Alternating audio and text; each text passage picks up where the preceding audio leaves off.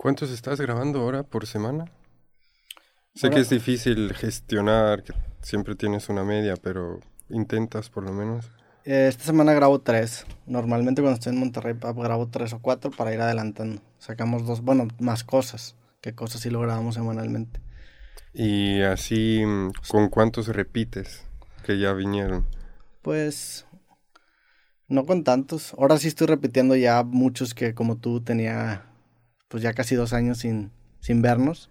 Estoy haciendo como un catch-up con algunos de esa camada. Pero no son tantos, o sea, yo creo que habrán repetido en general unos 15, de más de 200. Porque para ti a veces es como, ya le sacaste toda la información, ya no hay mucho más que decir, o intentas, porque luego ya se convierte como en cosas, ¿no? Cuando ya estás como... Sí. Pero pues son, son dos formatos distintos. Digo, ya empezamos el podcast creativo. Bienvenidos a todos a este gran episodio creativo con un buen amigo Demis. ¿Cómo estás? Bien, muchas gracias por, por invitarme de nuevo. No, gracias a ti por caerle estábamos hablando que teníamos casi dos años sin vernos después de esa gran plática que tuvimos, que en su momento era el récord del, del episodio más largo. Sí, pasaron volando tres horas. Pasaron, fueron tres horas y cache, casi cuatro horas, y por mucho tiempo era el capítulo más largo. Y ahora está, yo creo que debe ser de los top cinco más largos. Pero en su momento fue un hito para mí poder, creo que fue la primera vez que hice más de tres horas. Hoy me enorgulleció bastante. Pero ahora Mateo está ganando, ¿no? Ahora Mateo justamente ya rompió el récord, hizo como seis horas y media. No me imagino un podcast entre ustedes dos dura 19 horas. pero, pero sí, en su momento el tuyo no sé cuánto habrá durado, pero, pero me acuerdo que fueron más de tres horas y la gente lo recibió muy bien. O sea, no, no sé si a ti te pasó, pero para mí Sí, Pues en su momento fue un capítulo que mucha gente vio, fueron casi tres horas, dos horas cincuenta y cuatro. Tiene tres millones de visitas el episodio. Oye, qué chido. Hace, hace casi dos años. Pues la verdad la gente me menciona mucho el podcast también que tuvimos, como que pues no conocían el canal y a través de tu podcast pues llegaron a nuestro canal y te agradezco mucho. Sí, invitamos a la gente que no te conoce, que vea la historia en ese podcast, está bien chingón ese capítulo, hablas un poco de pues de tus viajes y de cómo terminas casándote con tu ahora esposa eh, y cómo fue esa transición. En ese entonces creo que estabas ya, ya dejando la vida de, andar de bicicleta, ¿no? Pues, sí, pues más o menos. La verdad yo tenía esa visión de llegar a Argentina, de, encontrar mi propósito en la vida y pues eh, el camino quería que conociera a mi esposa, llegase hasta Monterrey, nos casamos y, y, juntos precisamente iniciamos este viaje en bicicleta que inició en Alaska y acabó luego en Manzanillo porque ya ella después de dos años en bici casi se cansó y ya dijo, oye, o la bici yo y ya ahí pues dejamos la bici y, y nos enfocamos en, eh, en seguir... Em, trabajando en nuestras pasiones, ¿no? Creo que eso no, no lo hemos mencionado mucho en el podcast anterior, ¿no? En esa transición que, que, que de repente ya no era el viaje en bicicleta. Teníamos en aquel entonces como 30 mil seguidores, creo. Vamos a subir un poco al, aire. Cuando dejamos eh, de ir en bicicleta y, y, ya era como, ¿qué hacemos ahora, no? A mí, yo le agarré el gusto mucho a la grabación, al storytelling, pero ya no, ya no sabía qué, qué más contar, ¿no? Aquí acaba el viaje porque el, el, canal nació porque queríamos eh, hacer viajar a mis suegros visualmente, tenerlos cerca en todo este tramo, entonces teníamos muchas ganas de resumir semanalmente unos videos, los subíamos a, a YouTube porque era la forma más fácil para ellos de compartir. Y una vez cuando ya dejamos de viajar en bicicleta y nos venimos a Monterrey, ya era como que, bueno, no teníamos mucho por contarles. ¿Qué, ¿Eso fue, o sea, cuando grabamos el capítulo pasado, ¿era ahí o en qué momento era? Cuando... O sea, eh, el, el Demis de ese creativo, ¿en qué momento estaba, estaba ahí? O sea, ¿y cuánto tiempo tenías de haber tomado esa decisión? Pues creo que en el podcast anterior no, no hablamos mucho del Demis creativo, era más el Demis el perdido. y, y, creo que ahí surgió em, mi creatividad en en mejorar las tomas. Ya era como, mis suegros me ayudaron mucho a empujarme a, a, mejorar las grabaciones porque yo, cuando decidimos casarnos, mi esposa y yo, compré una cámara, compré la laptop para editar y eran tomas muy, muy básicas, así como, ah, mira qué bonito paisaje, mira este pájaro. Y muchas veces... Mira este pájaro. sí. Y no había una narrativa detrás. Y luego el feedback que recibía de, mis suegros era como que, oye, ¿qué querías mostrarme? No entendí muy bien. Entonces ya... Como muchas veces el, cinematógrafo, y, y, lo entiendo porque obviamente me identifico, está muy obsesionado en a lo mejor enseñar tu dron o enseñar tu, mira qué lente y la apertura que puede llegar a tener.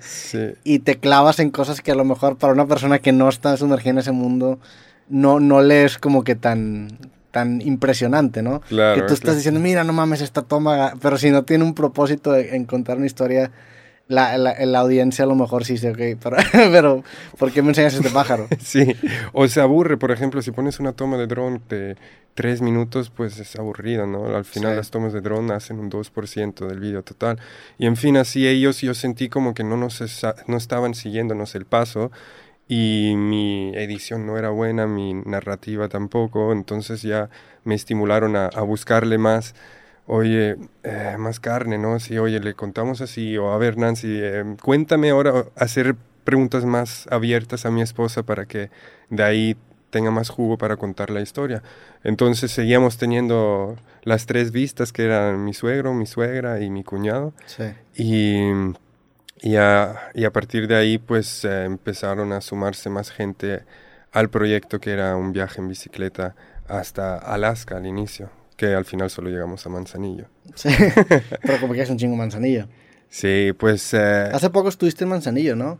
Tenemos mucho amor por Manzanillo porque ahí fue un punto clave en nuestro matrimonio y, y en nuestra pues en nuestro canal también, que la verdad el canal de YouTube, de nuevo, nosotros no, no queremos o no queríamos en ese momento ser youtubers, nosotros no sabíamos nada en, de este mundo, tanto YouTube, de Facebook y, y, la forma la cual era más fácil de compartirlo, en vez de mandar un vídeo editado por WhatsApp, que luego ellos también tienen toda esa carga en el celular, era más fácil de subirlo a YouTube, ¿no? Y ahí todo empezó a surgir. De hecho, también como que cuando abres un canal de YouTube tienes que buscar el nombre y el nombre que, que escogimos, pues fue inspirado aquí en Monterrey, no sé si conoces el Tecatemán no, Tecatemán. Tecatemán. es, Tecatemán? A ver, buscamos Tecatemán. Es, es, famoso aquí en Monterrey. Es un señor que está lleno de latas de tecate. Ok. Ahí está. Tecatemán. Él es el Tecatemán. Es un güey que tiene un traje hecho de, de latas de cerveza Tecate. Exacto. Y, él vive, vive aquí en, en, por Morelos, justamente una cerca del Sanborns, creo. Y, y ahí pasa sus noches y cuando nosotros entregamos comida, teníamos como una actividad donde una vez a la semana eh, repartíamos comida en la calle. Eh, lo conocimos a él y, siempre estaba muy lúcido, muy, muy despierto y podíamos tener muy buenas pláticas con él. Lo sentí muy libre, hasta lo invitamos a, nuestra boda y, también... Pero es, es, un señor que vive en condición de calle o, y está sentado en, siempre en un lugar o quién es él? durante el día se mueve, hace su show, boxea con, con, con todo el traje de tecate que trae puesto. O sea, tiene, tiene un show con ese... pues hace como shadow boxing, ¿no? Y pues la gente le da algo y, y justamente ahí en Morelos también se, se acuesta. Y, y le, le, ofrecimos también de tener un departamento, pero él rechazó todo, rechazó de ir a nuestra boda, quiere vivir en la calle. Y ¿Por qué? ¿Qué te decía? Él dice que, está feliz así, sin mucho apego material, sin, eh, sin muchas obligaciones. Siente que si, si tiene un departamento se compromete a, a cosas que no desea en su vida. Y a mí me inspiró un montón. Y cada miércoles pues ya sabíamos dónde se iba a acostar, le entregábamos su lonchecito, como alrededor de las 11 de la noche. Y pues nos echamos unas pláticas. Y ya dije, oye, pues la gente siempre me vio toda la vida como un vagabundo. Y es una expresión, pues negativa, ¿no? Sí. Pero a mí me gusta, me gusta esa libertad que veo en Tecatemán. Este, ¿Así se refiere él a sí mismo como Tecatemán o así le dice la gente? No, todos lo conocen como Tecatemán. Ok, no, tengo el gusto. Eh, sí, sí, yo digo Tecatemán, O sea, ¿lo has visto recientemente o hace cuánto lo conociste? Pues lo conocimos justamente antes de casarnos, que ya, es más de siete años. ¿Y no has vuelto a verlo? Sí, está mm. ahí en Morelos. Ah, pues qué bueno, entonces le mandamos saludos, ojalá que todo esté bien. Sí, no creo que vea YouTube, pero... Sí, pues ojalá sea ahí que alguien le diga que, que aquí en Tecatemán, es bienvenido a... Que lo queremos mucho. En este espacio, sí. Pues... Él, entonces, estabas en esta etapa, te lo topabas en este, en este época en tu vida le dabas su lonche, platicabas con él, ¿a qué horas platicabas con él? Pues mientras el que le dábamos el lonche. Ya, ¿te ¿Fotorreaban? Sí, pues cómo estás, oye bien, cómo te ha ido, cómo te va, necesitas algo más y pues no, con el lonchecito estaba muy feliz. Y de hecho hay mucha gente que, que va a los hospitales o, da su vuelta, entonces muchas veces también tenía lonche y rechazaba el lonche para que haya para los demás, ¿no? Ya. Su esencia era la que me, que me inspiraba y era la que yo quería como traducir a, un estilo de vida que quería mantener con mi esposa, mientras que teníamos el proyecto a punto de iniciar en bicicleta, ¿no? Así como para, o sea, sentir esa libertad de poder estar libres en las bicicletas o sin las bicicletas también, ¿no? Nada más como estar a gusto con lo que uno tiene, con lo mínimo. Y, y ahí nació luego el nombre Vagaboom, que viene prácticamente de lo de vagabundo con algo más explosivo, ¿no? Eso que dices ahorita sobre el, y que lo decía, lo, te lo decía Tecatemán, me identifico mucho porque sí, el tener cosas conlleva un costo. Ahorita estábamos hablando sobre comprar un departamento y lo que, y la responsabilidad que involucraría en ti mismo en decir que bueno, si tengo un departamento aquí en Monterrey, ya no puedo estar viajando en el sentido de que tengo que mantenerlo. O sea, el tener algo te inspira a cuidarlo y ese, ese, ese cuidado conlleva un trabajo. Y si tú no quieres hacerte consciente responsable del trabajo que conlleva tener algo, pues lo evitas y, lo entiendo. O sea, hay veces en donde dices, bueno, ¿para qué me quiero comprar esto? ¿Para qué quiero hacer esto? Sí, va a involucrar que la gran mayoría de mi tiempo voy a estar lo invirtiendo lo mismo, ¿no? Está... Y pasa mucho con gente que... Hay una, hay una frase de algún filósofo que dice que, las, que muchas de las prisiones son de oro y, y, marble, y no sé cómo se traduce marble en... Este, mármol, perdón, en, en español y habla sobre esta idea de que, de que los grandes CEOs de las empresas pues muchas veces viven en una prisión, en una prisión sí bastante adornada y con bastante dinero, pero a fin de cuentas son, están presos de esas responsabilidades que escogieron hacer en su vida. Y el, el, no tomar esa decisión de tener ciertas cosas, digo, yo no sé si haría lo mismo que hace Tecatemano, llegarlo a ese extremo, pero sí en un día a día decir, oye, realmente quiero hacer esto, solamente estoy en un piloto automático que después me va a llevar a tener ciertas responsabilidades y acciones que a lo mejor no quiero tomar. Claro. Pues yo, es un alto y bajo, ¿no? Ahorita ya vimos cómo evolucionaste también con tu estudio, de repente ya, ya no es un, un, invitado, son cuatro o son cinco cámaras, ¿no? Y, y, luego también me imagino patrocinadores, entonces ya como que la sencillez como vivías antes. Ya, ya, subes también, de repente ahora son ya dos creativos a la semana, ¿no? Sí, digo, intento evitarlo. Sí hay patrocinadores en el podcast, bueno, en este momento no hay, pero sí de repente hay ciertos patrocinadores en el podcast, pero no son una pieza esencial de mi modelo de negocios. O sea, el modelo de negocios del podcast no necesita de un ente tercero entre comillas, porque obviamente YouTube y Facebook son entes terceros, pero si contamos que, no los, si no los contamos así, no necesito de esa, de esa marca para yo poder vivir de ella. Entonces es una tranquilidad. Pero obviamente, pues prefieres que te patrocine un tal marca, un tal marca, porque te hace claro. más ritual el proyecto. Pero sí, conforme vas creciendo, te vas. Pero eso se, nota también, ¿no? Que al final, eh, si tienes mucho patrocinio, ya te tienes que acoplar como a su esencia o, la importancia que ellos eh, te dicten, ¿no? Un poco. Y pues tú, tú te has mantenido muy, muy tú, ¿no? Es un canal que se siente tu esencia, también con los clientes, eh, los invitados están bien relajados. Y, y, nosotros pues intentamos también ir por el mismo camino que en nuestro estilo de vida no, no, no, sea marcado por patrocinadores, sino que podemos trabajar de forma remota donde quiera que andemos, ¿no? Sí. Y eso la verdad se agradece porque cuando iniciamos YouTube no era lo que es hoy en día, ¿no? Porque ya fue hace siete años y medio que, empezamos sin ese enfoque. Tal vez YouTube ya era algo en ese momento, pero si no sabes cómo funciona YouTube, pues estás muy verde, ¿no? Y nosotros nos tardamos como dos años sin monetizar los videos tampoco, porque no dijimos, eso solo para que lo vean mis suegros, ¿no? ¿Para qué lo monetizo? ¿Para qué incomodarlos con un anuncio que tienen que esperar para darle luego continuar? claro. Hasta que después de dos años y menos ya conectamos con otros creadores. Es que si, si nadie te explica lo que puede llegar a generar las visitas y los impactos en videos, pues tú no tienes manera de dimensionar. O sea, no te das cuenta o no dimensionas si tienes 300 mil vistas en un video de que madre, son realmente 300 mil personas. O sea, el entender eso, porque en, Instagram o en YouTube se ve simplemente como un numerito y lo reduces a eso. Pero verlo materializado, no mames, 300 mil personas en 300 mil situaciones estuvieron viendo ese video, es un chingo, güey. Y, y como que no, no, no es algo tan fácil el entender qué tanto potencial tiene. O sea, si tú haces un video y lo ven 300 mil personas y ese video tiene un llamado a la acción para boicotear a alguien o para ayudar a alguien, es un impacto muy fuerte. Y no, no, no es tan fácil de, sentirlo. O imagínate un estadio, ¿en qué estadio quepan 300 mil personas? En ninguno. En ninguno. El Maracaná, la, su capacidad, probablemente en el Maracaná, yo creo nada más. Bueno, el Camp Nou tiene como 90 mil, el del Barcelona. Entonces imagínate. El Maracaná, el Maracaná tiene 78 mil personas, el Camp Nou tiene 100 mil. Ya. El Azteca yo creo que también ha de tener como 100 mil, ¿no? El, Azteca creo que es el más grande. Entonces imagínate tres. Yo creo que el, el, Azteca 87 mil. Yo creí que, el, que era mucho más grande el, Maracaná. También en, estos estadios, este, en, los 90 y en los 80 como que se les empezó a meter más regulaciones de que no pueden pasarse el lance y meter a tantas personas. Entonces, las capacidades de los estadios se reducieron mucho en estos últimos años por cuestión de seguridad, ¿verdad? Sí.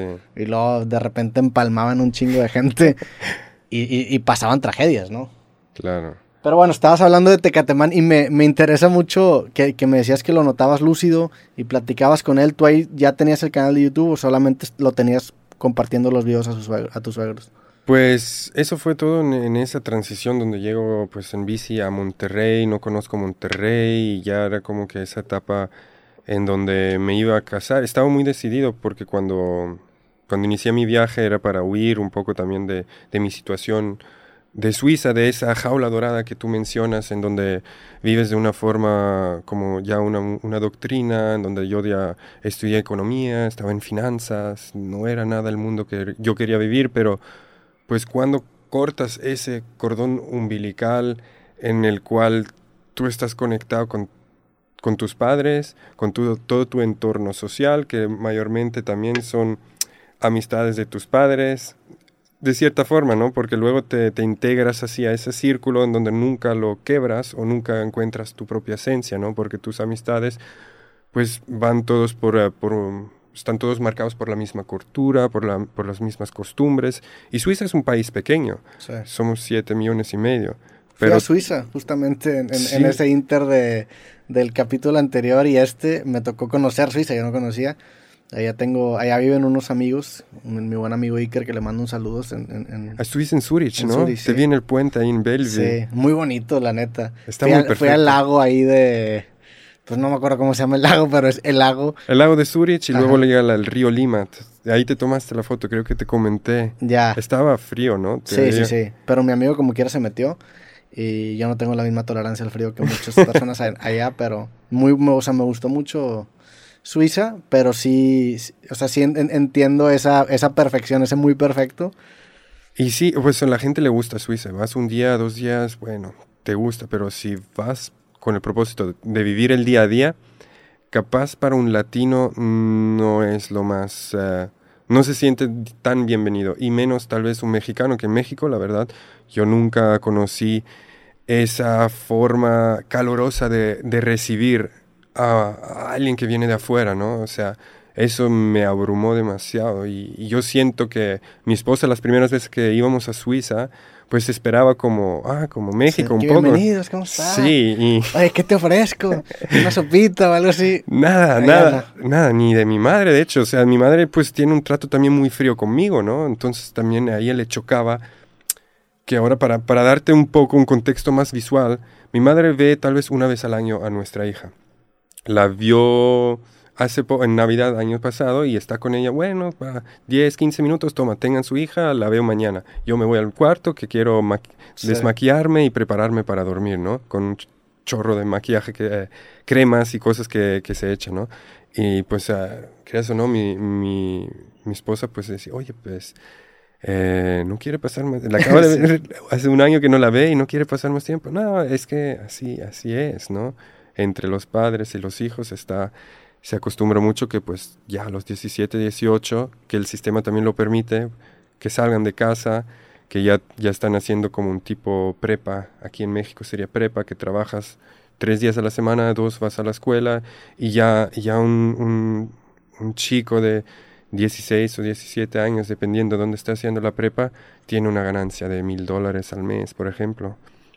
Y, y, aún... ¿Tú de qué parte de Suiza eres? De Zurich. De Zurich. Y hablas tú, digo, tienen un alemán que es como alemán suizo, ¿no? Sí, le... es, es, una, es una forma de alemán muy distinto al alemán de Alemania. O sea, me acuerdo que cuando fui mis amigos se la estaban pelando aprendiendo ese alemán. Porque, por, porque como su hijo va a nacer o nació en Suiza, eh, no querían que hubiera ese, ese gap tan grande entre su idioma y el de él, porque él, Ah. y me, me, ponía el ejemplo, es que yo no quiero que, que para mi hijo yo, yo hable, porque si lo traduces esta diferencia en español, pues como si tu papá hablara con, con el español a lo mejor del Budray, o sea, vosotros y, y como que muy, muy, no sé si sea castellano, cómo se llama esa, esa forma de español, pero es un español muy antiguo así es como la diferencia, o él me decía, del, del, alemán suizo al alemán de Alemania. Yo creo que la comparación más um, similar es como tal vez un poco el, el, portugués de Brasil con el portugués de Portugal. Okay. Él pues, está mucho más golpeado. Eh, el alemán, bueno, uh, te hago un ejemplo. El armario de la cocina en alemán es Küchenkasten. Okay. En alemán suizo, me voy a alejar un poco del micrófono, es Hujihashli. Ok, es o más. Sea, es como mucho de garganta. Okay. Y hay muchos alemanes que migran a, a, Suiza por cuestiones de trabajo, saben muy bien el, el, suizo alemán, pero te responden en alemán. Porque simplemente su. Es como, es como el catalán, ¿no? En ese sentido. En, que yo me acuerdo haber ido a Barcelona y como que tienes esta idea de que crees que entiendes, pero no entiendes. O sea, como que las palabras se ven familiares, pero no las acabas de descifrar. Y pues obviamente el catalán y el español están muy cercanos, pero son distintos. Sí, puede ser muy parecido como el catalán y el español. Y me imagino que comparten muchas palabras el suizo alemán y el alemán, ¿no? Sí, sí, muchas palabras en suizo alemán, pues a veces no existen en okay. el alemán. O sea, yo ahora que, que me estoy olvidando cada vez más del alemán, a veces agarro las palabras de suizo alemán y los alemanes dicen, pero... ¿Pero qué me estás diciendo? Eso no es... qué chido. Y, y, bueno, pues, pero con un 80% vas bien, creo. O sea, sí. ¿no? si sabes hablar alemán de Alemania, puedes existir en, en Suiza, en, sí, en Zurich, ¿sí? Sí. Sí, pues la cantidad de extranjeros más elevados en Suiza son los alemanes. Eh, y luego llegan los italianos y luego los españoles.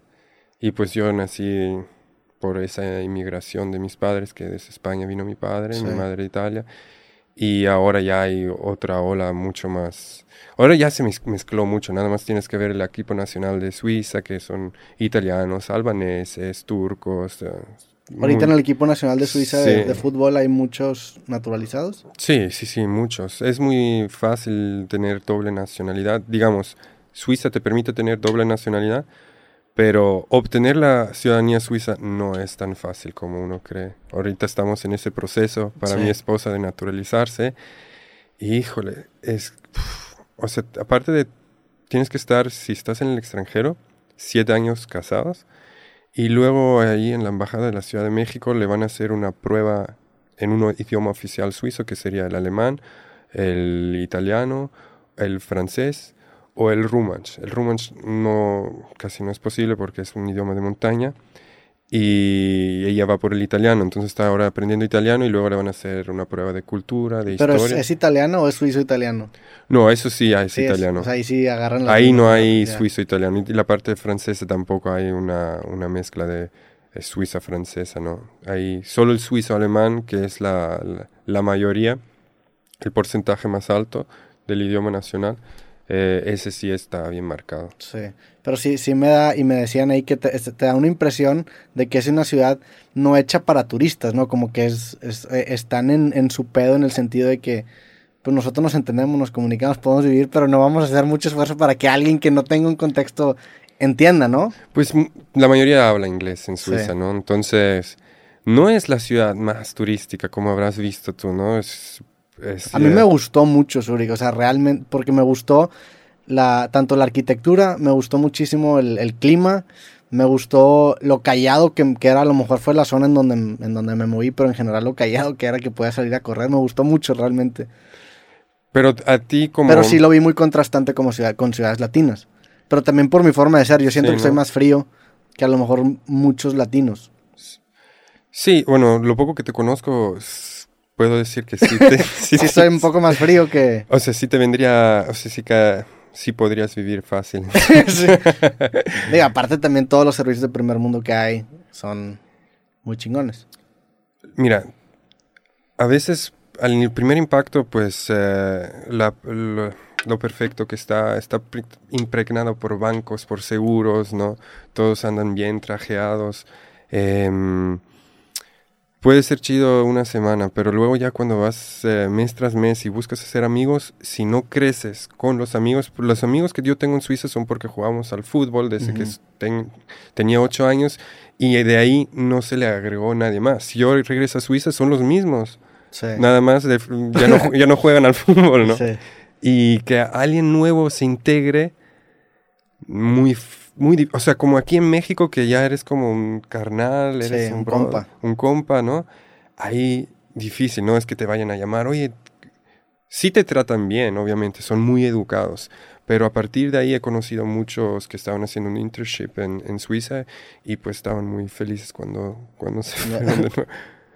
Pero yo, a mí me gusta Suiza. Yo, yo tengo esta cultura, o sea, yo, es mi cultura al final, ¿no? Aunque después de siete años aquí en México ya siento que, que ya, ya me siento aquí en casa. O sea, yo no, no cambio México por nada. ¿Has ido a Suecia? Suecia no he ido. ¿Qué opinas de Suecia? Digo, hay una rivalidad Suiza-Suecia en español porque en sus, idiomas natales no se pasan las palabras, pero mucha gente incluso confunde Suiza con Suecia aquí. Entonces genera una, una... O sea, ahorita tú que eres de Suiza, yo tengo un amigo sueco y voy a ir a, Suecia justo en tres semanas. Ah, poco. Y, y, me dan las ganas de juntarlos a los dos para obtener un, suizo y un sueco. Pues siempre nos confunden, ¿no? Y hasta como crea un cierto enoja hacia Suecia, aunque nunca he estado. Me imagino que viceversa también de los de que, ah, No, nada más tienes que decir, no, nosotros somos los del chocolate, los del banco, ellos son los que son güeros, que prácticamente creo que el 80% son todos güeros, ¿no? Y mm, si me gustaría ir a Suecia, la verdad, no por el frío. Ahorita mm. mismo siento que, que, tenemos otros proyectos que, que, que, me gustaría ir. No, pero hace que ahorita hace calor en Suecia. Sí, bueno, ahorita está chido porque tal vez te va a tocar un mes donde, donde oscurece solo seis horas al día, ¿no? Entonces va a ser un buen momento. Sí. solo que ahorita los viajes que yo visualizo es siempre con, mi esposa y con mi niña. Y, y, ya pienso como en un conjunto de tres y ir los tres a Suecia. Mm, no, no le hallo ahora mismo en esta etapa de nuestra vida. Sí, aparte no tienes a que ir a Suecia, ¿verdad? No, por eso. Y cuando voy a Europa quiero ver a mi familia y como están todos, está una parte en Italia, una parte en, Suiza y otra parte en España, ya se nos van los tres meses en donde puede estar legalmente mi esposa en, en Europa, ya se nos van en pura visitas. Y ahorita estás en, en, el trámite de esa, de esa nacionalidad suiza, ¿no? Sí, entonces en, uno, en un año tiene que ser la prueba, ojalá que le pase, porque si no, sí. si no tenemos solo tres meses, el mexicano tiene tres meses para estar en la Unión Europea, en el, en el sector Schengen, entonces es, te dan seis meses y en esos seis meses tienes que, el máximo que puedes estar son tres meses entras tres, sales tres, entras tres, o entras uno, sales uno, entras uno. Sí. Pero es un, es un quilombo porque me gustaría también, aparte de visitar a mi familia, me gustaría estar sin mi familia, conociendo otras partes en Europa, ¿no? Sí, yo justo ahorita estoy en el proceso también de aplicar para una nacionalidad allá en Europa y... ¿Ah, sí? Sí, voy a ser compatriota de Cristiano Ronaldo. ¿A poco? Sí, voy a ser portugués. Nunca he ido a Portugal, lo cual está extraño. ¿Quién tiene raíces portuguesas? Por, por el apellido Martínez, puedes sacar, a fin de cuentas todo es la península ibérica, por mucho tiempo era en España, pero ahora en Portugal al parecer también se puede. ¿Y sabes hablar algo en portugués? Pues se puede decir fi- filho de puta. Fala un poquinho Sí, portugués. Pues eh, siento que se entiende. O sea, Sí, si, si no. ahí cotorreas con un portugués o con un brasileño que está hablando portugués, en la peda lo puedes entender. Y se parecen mucho, ¿no? sí. Pues hay un portu- el portuañol que le dicen que es como el español portugués ahí campechaneado. Ese sí ya lo hablas, ¿no? Son, son, pues, intentar, o sea, siento que podría aprender, ¿verdad? Al final es eh, nada más emborracharse. Y agarrar confianza. Y, no, es como, yo siento que el portugués a veces es como alguien que intenta hablar español de forma borracha, porque cuando estás como, corazón, por ejemplo, corazón, Curazao, habitación, habitación, situación, situación, eso entonces todo, ah, ah, Entonces, ah, o sea, que le metes al sao a todo en español y, y vas bien. y, te, y te aproximas, ¿no? Sí, sí, Puedes sí. hacer ahí un híbrido. Sí, sí. Tú, tú el, el español, ese sao, ¿qué, qué sería en español? O sea, ¿cuáles son las terminaciones más llamativas para ti? Como, digo, bueno, tú aprendiste español desde morro por tu papá, ¿no? Sí. Pero te tienes un, un- un- o sea, ¿cómo, ¿cómo lo caricaturizarías así como le, le acabas Bueno, pues si vas a... en la, la rivalidad en Europa es entre Italia y España, entre los de raíces latinas y los italianos lo, lo ridiculizan siempre con y pues los españoles ridiculizan Italia con pipa pipa pipa pipa pipa pipa pipa pipa, no entonces yo pues porque no, no hay no está tan presente el, el, el acento latino Sí. no entonces los italianos pues se rigen como shon shen shin shon shon y, y todo lo que acaba es en shon ¿no? En español. Y, en Y- es- y el español de Latinoamérica que no tiene, ese- bueno, yo sí hablo como que un poco así, pero, pero en general el, el acento el de, Me- de México no, no es, bueno, tío, o sea, no, no es tan así. No, pues está- ahí está muy marcado, ¿no? El, eh, al final, eh, no quiero quedar mal, pero en Ciudad de México, pues sí es mucho como que... ¿Qué onda? Y no sé qué, y el Es güey... más cantadito. Y aquí en el, en, en- en- el norte es como más así, ¿no? De que, oye, ¿qué onda? ¿No chéves o qué? Sí, más, más, más... Más fuerte. Con tonos muy... Sube y baja, sube y baja, sube y baja, ¿no? Pero aquí tradu- en México tengo entendido traducen las películas para todo el resto de Latinoamérica porque tienen el acento más próximo, neutro, digamos, ¿no? No lo sé, digo, es- no sé si, lo- si los colombianos No son regios ni son O sea, chilangos los y que traducen. eso, eso te pasa mucho al salirte de tu burbuja, al entender que tú crees que tienes el acento neutro y dices, claro, pues aquí así es como se tiene que hablar, así debería hablar todo el mundo. Y luego te empiezas a salir de tu burbuja y empiezas a ir a otros, eh, vas a Mérida, vas a Ciudad de México, vas a Guadalajara y te empiezas a dar cuenta que hay estos matices y estos colores dentro del acento y que en el tuyo no es el, el, el, el centro. ¿Quién crees tiene el acento más neutro en México? Eh, México, defini- Ciudad de México definitivamente no, Mérida definitivamente no. No, Mérida- Monterrey creo que tampoco está muy fuerte para ser neutro. Quizá Guadalajara. Sí, ¿no? Puede ser que Guadalajara. Sí, ahora que lo dices. Guadalajara tiene un acento bien... Un- es un poco cantadito, pero no... Y es como que otra tonalidad de Ciudad de México. Pero siento yo que es ligeramente sola, o sea, solo ligeramente cantadito. Y el de Monterrey no es cantadito, pero sí es, creo yo, es muy fuerte. O Como sea, una combinación entre Ciudad de México y Monterrey. Sí, más o menos. Tengo, tengo rato sin analizar el, el acento de Guadalajara. Ahora que fui, como que no, no me llamó la atención el acento, lo cual es algo bueno para mí, porque me da esa ilusión de neutralidad. Ándale. Pero Oye, y, y entonces em, tienes que ir a Portugal para... no, no, no tengo que ir a Portugal. Lo puedes hacer todo a través de la embajada. Ya, ya se, o sea, se está haciendo todo a través de la embajada y en, en teoría sí es que me aceptan, no es que me rechacen por... Pero tienes que esperar como cuatro o cinco años, ¿no? Hasta que pase todo el proceso. No, es como un año. ¿Sí? Sí, digo, llevo claro. rato ya aplicando, o sea, ya es- esto empezó hace ya tiempo. Yo creo que el siguiente año podría. Yo quería que llegara para el mundial, para poder tener dos equipos que alentar en el, en el mundial, pero Oye, pues voy a ir con México, pero ahí va a estar. Aparte también es, es- quería decir que Cristiano Ronaldo era mi compatriota mientras era jugador, porque yo creo que ya va a ser su último mundial. Sí, yo creo que también. ¿Cuántos años tendrá? 30 y Y ahora está buscando equipo, ¿no? Que no aún no encontró tu compatriota. Quiere salirse del, del Manch- Manchester. Pues Sí. es que el Manchester no pasó la Champions. Por eso quiere salirse. Y, y ¿Sigues, bueno. ¿Sigues el fútbol tú o no? Yo antes era muy fanático y del Barcelona.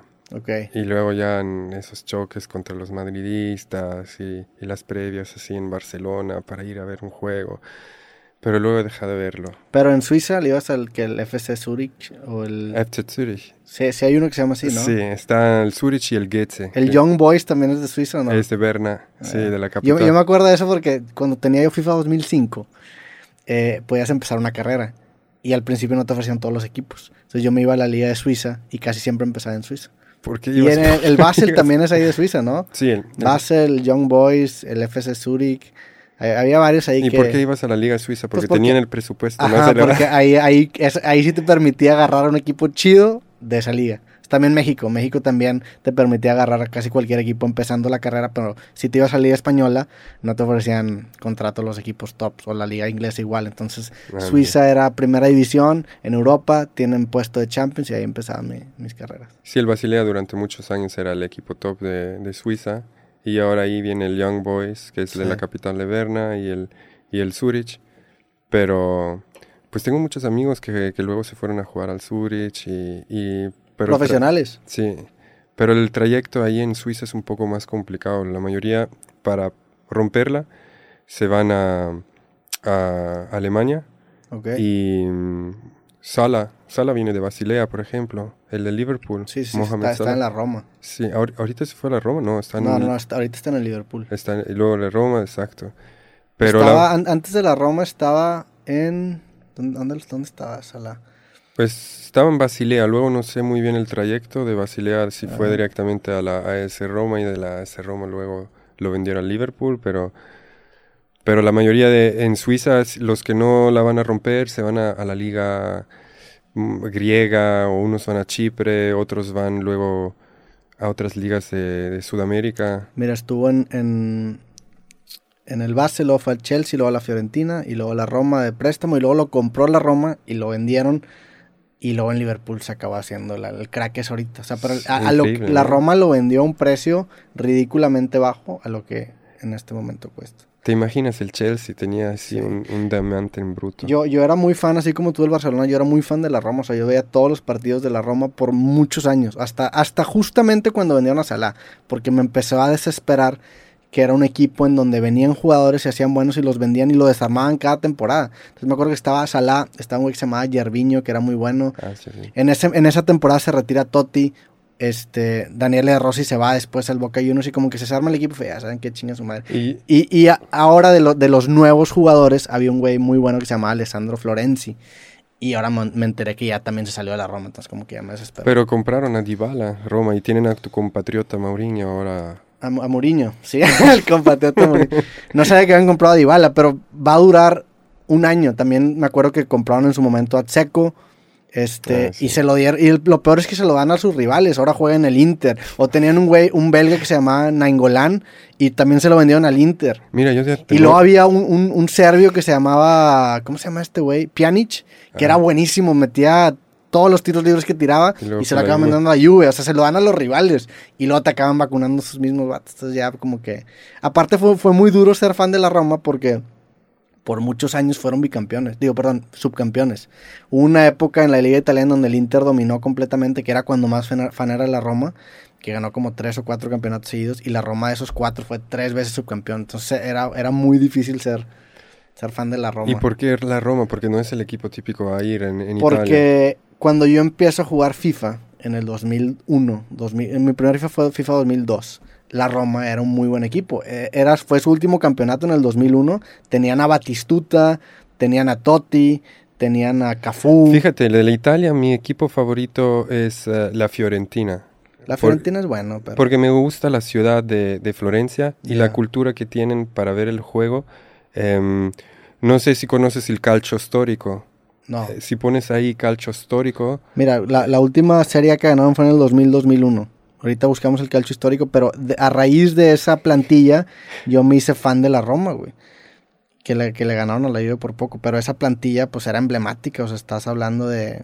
Pues estaba Batistuta, ¿no? Que Batistuta creo que jugó en la Fiorentina antes sí, de, de irse a él la es Roma. de hecho el ídolo de la Fiorentina. ¿Qué busco? Calcio histórico. Bueno, es el fútbol em, antiguo en donde tienes derecho a golpearte. A, eh, hace tres años uno... El calcio fiorentino. Sí, es ese ahí. Es una forma primitiva de fútbol originaria del siglo XVI en Italia.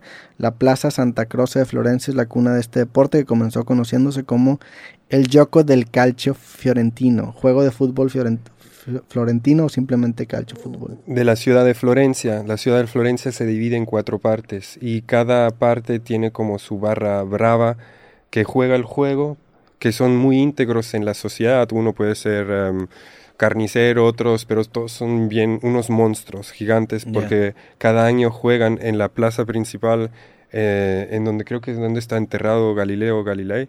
Okay. Ah, ponen como un estadio chiquito, todo de arena, como lo ves ahí, y, y se, se madrean bastante, hasta algunos pierden un ojo, o sea, es bien brutal. O sea, er, era un tipo de fútbol donde valían un tipo hockey más, más brusco. Pues donde aquí te permiten todo, tú puedes pelearte, o sea, los, tú puedes literalmente boxearlo, tú puedes, es una mezcla UFC con boxeo, con fútbol, con rugby. Y, y, bueno, tiene, esa ciudad está muy marcada por ese juego y luego cuando juega la Fiorentina, pues las, los cuatro rivales se juntan porque solo hay un equipo de fútbol en la ciudad para ver luego la Fiorentina. Entonces como, pues ya se me hace una ciudad hermosa con un equipo de fútbol con mucha historia. Mira, aquí dice que es menos violento que el fútbol de carnaval, pero dice como el Harpastum de la antigua Roma se jugaba con dos equipos de 27 jugadores, usando ambos pies y manos. De los 27 jugadores, 5 son porteros y el objetivo del juego era sumar más puntos que el equipo rival. Para esto se colocaba un agujero en cada lado del campo de juego y se debía introducir la pelota en dichos agujeros, lo cual se obtenían dos puntos. Sí, bueno, acaba de pasar, ¿eh? Después de la pandemia fue el mes pasado que, hicieron su, su, primer calcio histórico. Sí, hace poco estaba hablando con, con Diego Rosarín, que, que él está empezando a hacer como un documental del fútbol y fue a grabar ahí a varios países de, de América Latina. y ahora lo en Argentina, ¿no? Sí, y ahora, ahora, va a Europa también a hacer lo mismo. Y me platicaba un poco la historia de, del yoga bonito, el, del fútbol en Brasil y por qué, de dónde surge. Y hablaba sobre cómo el fútbol eh, muchas veces en, e, era, era usado, o sea, cuando, cuando los aristócratas, los, los aristócratas jugaban contra los esclavos, ellos sí tenían permitido faulear a los esclavos y los esclavos no podían tocar a, la aristocracia o a los ricos. Entonces, para poder ganar y competir contra el juego violento de los ricos, empezaron a hacer los, las fintas. Y de ahí nace todo el yoga bonito de los esclavos jugando con personas que tenían más privilegio y que si los fauleaban, pues los mataban. Y de ahí nace como que esta manera de, jugar. Y se me de ahí desarrollan esa técnica. Está bien cabrón el fondo que puede llegar a tener el fútbol y lo que dice de, la, de la sociedad. La, serie, la neta, está chido el trailer. Dice, si el fútbol es la respuesta, entonces ¿cuál es la pregunta? Está cabrón. O sea, si en, si en México el fútbol es la respuesta para tantas cosas, entonces ¿cuál es la pregunta? ¿Qué es lo que está pasando? ¿Qué es lo que hace que haya aficiones tan cabronas a equipos de fútbol?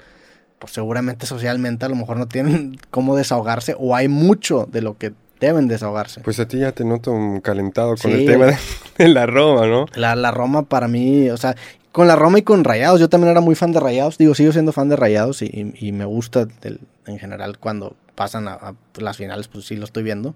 Pero antes era mucho más apasionado al fútbol y en los últimos, no sé, 10 años como que me, alejé un poco porque también pues no está tan chido depender tu estado de ánimo de, del resultado de un equipo de fútbol. Fíjate, por eso yo dejé luego de, de, seguir a ver el fútbol porque sentía muy calentado y me podía como discutir con cualquiera y yo digo, pero dos, tres días porque perdieron, al final a ellos les vale, ellos ganan y lo que, bueno, es un buen, cada vez se me hace más exagerado lo que gana un futbolista allá en Europa y tú emocionalmente estás Em, mal, deprimido y, por esa razón, tres días así encerrado, ¿no?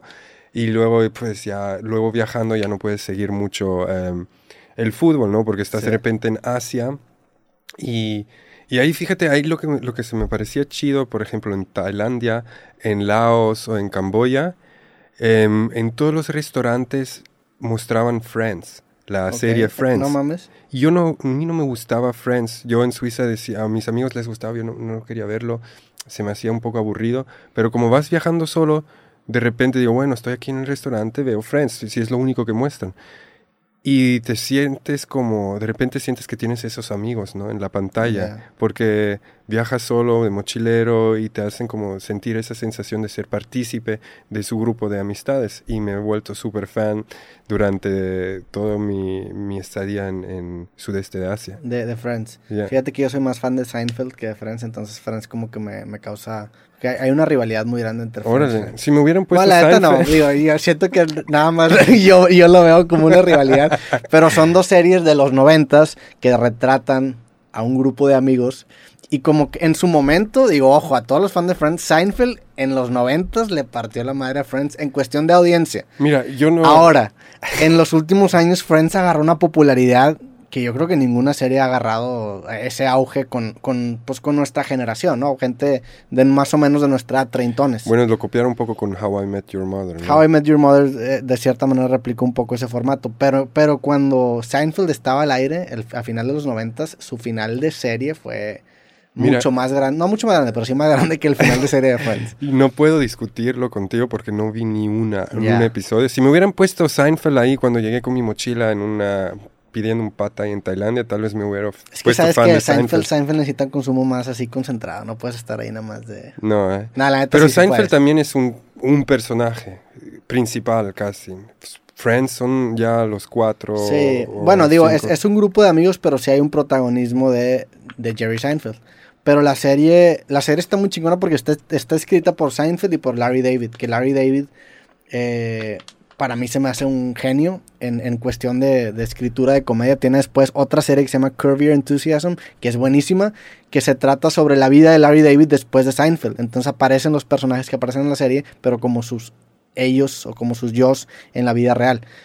Y este güey escribió eh, la serie Seinfeld con Jerry. Y el personaje de Jerry sí lo interpreta Jerry, pero el personaje de Larry David no lo interpreta él. Lo interpreta un güey que se llama Jason Alexander. Es el personaje de George. Y para mí el personaje de George es también una joya. Y el personaje de Kramer también es una joya que lo, interpreta Michael Richards, creo que se llama. Y después le llevó la chingada porque el vato perdió chompa en.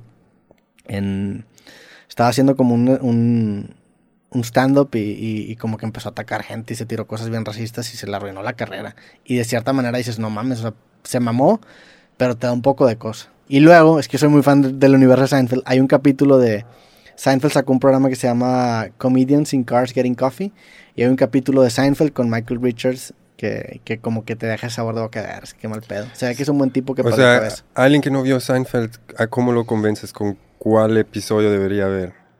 Seinfeld es lo, lo, lo, mágico de la serie Seinfeld es que una vez que la ves, como que descargas una serie de situaciones que de ahora en adelante en tu vida diaria cada vez que te pasa algo va a ser, ah, mira, como el episodio de Seinfeld. Eso es la magia de Seinfeld. Que pasa algo y es de que, ah, sí, por ejemplo, hay un capítulo de Seinfeld en donde están esperando para que lo sienten en un restaurante de comida china. Eso se trata el capítulo. Todo el capítulo se trata de eso. Hay un capítulo de Seinfeld en donde están buscando su carro en un estacionamiento, en una plaza comercial. Todo el capítulo se trata de eso. Entonces están como que estas situaciones tan cotidianas que después de haberlas visto empiezas a acordar cada vez de episodios de Seinfeld, que también es lo cagante de la serie para la gente que no la ha visto, de que ya cállate con tu pinche serie, ya entendimos que la viste, pero te baja estas situaciones a tu sistema operativo que ahora todo lo comparas con estos capítulos de Seinfeld. Eso para mí es la magia. Hay un capítulo que también la, la magia de Seinfeld es porque en su momento cuando empezó no era una serie muy popular. Creo que fue hasta la temporada 3 o 4 que se hizo muy viral o muy, muy famosa. Y fue por un capítulo en específico que se llama, creo que el capítulo se llama The Contest, el, concurso. Y se trata sobre un concurso en que hacen los cuatro protagonistas, Jerry, Elaine, eh, Kramer y George, sobre quién dura más sin, sin masturbarse. Y el capítulo se trata de eso, pero nunca dicen la palabra masturbación. Siempre dicen o sea, te preguntan, oye, ¿sigues siendo rey de tu castillo? Sí, sigo siendo la reina de mi palacio. O sea, nunca hablan o dicen exactamente la palabra o explícitamente la palabra masturbación. Y ese capítulo en su momento se generó muchísimo, es muchísimo morbo a raíz de ello. Entonces, en, en lo que le llaman el... Hay un concepto eh, en Estados Unidos que se usaba mucho de, en las oficinas cuando ibas a tomar agua, el, break de, el water break, el break de tomar agua, lo que, lo que platicabas mientras estabas en el garrafón con otras personas. En, ese boca a boca se generó mucho morbo a raíz de, Seinfeld y de la temporada 4 en adelante fue cuando se empezó a popularizar bien, cabrón. entonces, a través de esa polémica de la palabra que no mencionaron, no sé si la puedes mencionar tú, ¿no? Pues no, sí, ya, creo que ya. Un beep, ¿no? No, ya no estamos en 1997, ya. Ya pasó mucho tiempo. Pero, pero sí, a mí lo que me gustaba, o sea, también el, el, hecho de que se mantuvieron fieles a su estilo y se tardaron cuatro temporadas en pegarlo, le agrega mística. El hecho de que se hayan salido de, del aire en el momento en donde la serie era más popular, le generó todavía una expectativa del, del fan decir, no mames, quiero más. Entonces generó un, pues una, una serie de culto. Oh, ya, ya me lo antojaste. ¿eh? Es una gran serie. ¿Quién la tiene, los derechos de Seinfeld? Ahorita está Netflix. Netflix. yo la vi en Prime. Yo la vi, yo la vi por primera vez hace como tres años. ¿A poco? Y, y, está muy buena, güey. O sea, la, pues, la puedes, puedes ver cualquier capítulo y lo vas a entender. Los capítulos de veintitantos minutos. La estructura está, muy marcada, está, está muy chido. Porque luego ahorita viajando me gustan descargar algunos episodios y luego verlos así. Por lo normal son los 20 minutos que, que, que, tengo cuando mi niña está durmiendo o, o nos estamos desplazando de un lugar al otro. Ahorita estás en Monterrey. ¿Dónde vives en este momento? Pues ahorita mis suegros tienen aquí su casa. Tienen una casa aquí en Monterrey y que, que prácticamente no hemos estado nosotros aquí en dos años. Mis suegros, ellos vienen y van, tenemos a alguien que nos está cuidando la casa también, pero no, no hemos estado viviendo toda la familia, no hemos estado viviendo en Monterrey. Mis suegros se vinieron con nosotros a, a Chiapas, a San Cristóbal, que es donde decidimos tener nuestro hogar, hacer nuestra base. Y a ellos también les gustó mucho San Cristóbal, entonces también se vinieron.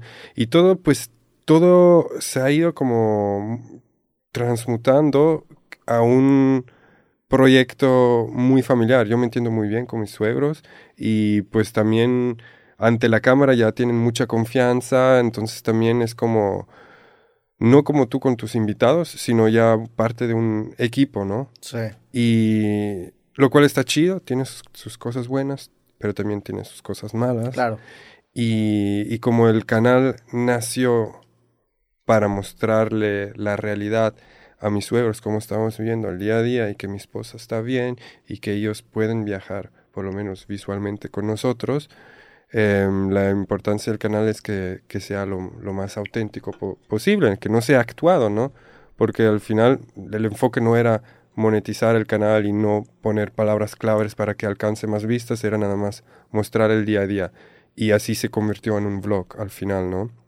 Y, y, y poder, y la verdad está chido porque cuando dejamos de, de ir en bicicleta, yo me presioné porque dije, ¡Hala! ¡Mamma mía! 30 mil personas, ya no vamos en bicicletas, nos van a dejar de seguir, ¿no? Y mi esposo dijo, bueno, pues, bye, ¿no? Sí busca otra forma. Y ya le dije, bueno, pues me gustó mucho usar la cámara, hacer grabaciones. ¿Qué tal si hacemos videos un poco como, como Alan por el mundo? Que ya en aquel momento, pues ya era alguien en el mundo de, de los blogueros de viajes, ¿no?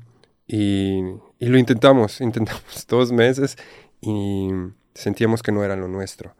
Eh, no me gustaba, no nos gustaba ir a un lugar y mostrar lo que la gente debería ver en el lugar y, ya dijimos, oye, ¿qué tal si solo mostramos lo que a nosotros nos gusta, ¿no? Nuestra onda, ¿no? La familia o... Y ya, y, ahí le intentamos entrar, ¿no? Pero como que no había como una, una, una proyección, ¿no? ¿Qué, ¿Qué esencia va a tener el canal? Era, estábamos como buscando un poco nuestra orilla, como aceite en el agua que no, que no topa con ninguna orilla, hasta que intentábamos hacer nuestros viajes, estábamos en Suiza y mi esposa se embaraza. Y teníamos ya comprado los boletos a, a, Turquía y en ese momento nos pilló de imprevisto porque no sé, no sé si, si les pasa a, a, alguien de tu audiencia, pero siento que muchas veces al inicio fue ella que quería como tener hijos y yo no quería. Y luego cuando yo quería, de repente ella no quería. Y así nos estábamos pasando un poco la pelota y buscando excusas, ¿no? Por ejemplo, hicimos la, la, la, cosecha, la temporada de cereza y ellos te dicen por la pesticida que le echan a la cereza que la mujer no debería embarazarse en un año porque pues em, ya el... Porque inhala el pesticida. Sí. Ok, no O sea, tú, tú ves la cereza y dices, ay, qué bonita, ¿no? Pero cuando estás trabajando en el campo y, Sí. y ves... Digo, a la, gente, a la gente que no conoce esto que estamos hablando, es una temporada en Canadá en donde va mucha gente a cortar cerezas porque es un trabajo muy redituable que paga muy bien. Y una de las cosas es que esas cerezas tienen pesticidas que si la inhalas, en teoría no podrías tener un hijo. Exacto, No o sea. O sea, para los que le interesa, porque hubo en, en el podcast anterior mucha gente que le, ay, me lanzo a Canadá. Bueno, el lugar se llama Osoyos. Osoyos está en el Valle de Okanagan, que es el punto más cal- caliente de, de Canadá. Y hay mucha gente que entra con su permiso de tres o seis meses como turista y le echa ganas ahí, A con ver, su tienda vamos a buscar acampar. en dónde está porque yo tampoco sé. Osoyos es este. Osoyos con Y y doble O. O, o, y o, o, así. ¿Sí? Osoyos. Osoyos. Es hermoso el lugar. Pero, por ejemplo, el lago que ves ahí, es el lago de Osoyos, está me- bien sucio. Tú te metes en ese lago y te pica toda la, la espalda y los cuerpos, porque al final toda la pesticida entra, entra ahí en ese lago. la mejor forma es- es ir a Vancouver y luego agarrar... Es arriba de Washington. Del estado de Washington, arribita, Sí. cerca de Vancouver. Sí, de Vancouver puedes agarrar un Greyhound y te llevan cinco horas a Osoyos. ¿Y cuán- cuántas veces habían hecho eso ustedes? Dos ¿Cuántos años? veces. Dos años fueron ahí. Una vez pasando con la bicicleta y luego ya cuando llegamos a Manzanillo, ya pasó casi otro año, ya dijimos, oye, está, está iniciando de nuevo la temporada y nos regresamos de nuevo ahí a Osoyos. Pero pues es prácticamente una onda, me gustó el primer año porque era nuevo y ya el segundo año como que no, no estábamos tan Sí, frescos. Aparte es una chinga, ¿no? Sí, pues el ritmo que nosotros, depende mucho de la granja donde entras, ¿no? Hay los que todo solo es una granja chiquita o un campo chiquito, te dan solo cinco horas de chamba, pero lo, cuando hay como un manager también, si entras con un manager que tiene mucho contacto con otras granjas, él te da chamba de medianoche a mediodía. Ya. Entonces 12 horas al día trabajas y regresas, te duermes a las 6. En una tienda de acampar. Sí, en el campo ahí, comes prácticamente ¿Te frutas. acuerdas de estar aquí en este Visitor Center? Sí, para agarrar wifi. Ahí, ahí, ahí- es donde te ibas a agarrar wifi y subías tus videos. Sí, sí, porque ahí también hacíamos vídeos aún, aunque era esa comunidad de los 30 mil, donde a veces también me preguntaba, oye, ¿yo por qué estoy haciendo esto? ¿no? O sea que si no estamos ganando dinero, ¿por qué? Y ya cada vez pues veía la imagen de mis suegros, que, que para ellos era muy difícil, era un momento en la familia de mi esposa muy fuerte cuando, cuando nos casamos, porque y me la iba y, y nos íbamos en bicicleta a iniciar el viaje porque justamente un año anterior había fallecido el hermanito chiquito de mi esposa, entonces ya estaban de luto y, y el año siguiente yo me caso con Nancy y ella es la única mujer de la familia y nos vamos a iniciar el viaje. Entonces yo veía como, como esa, como una chispa de esperanza que tal vez es un vídeo muy, muy simple, pero ellos poder ver que,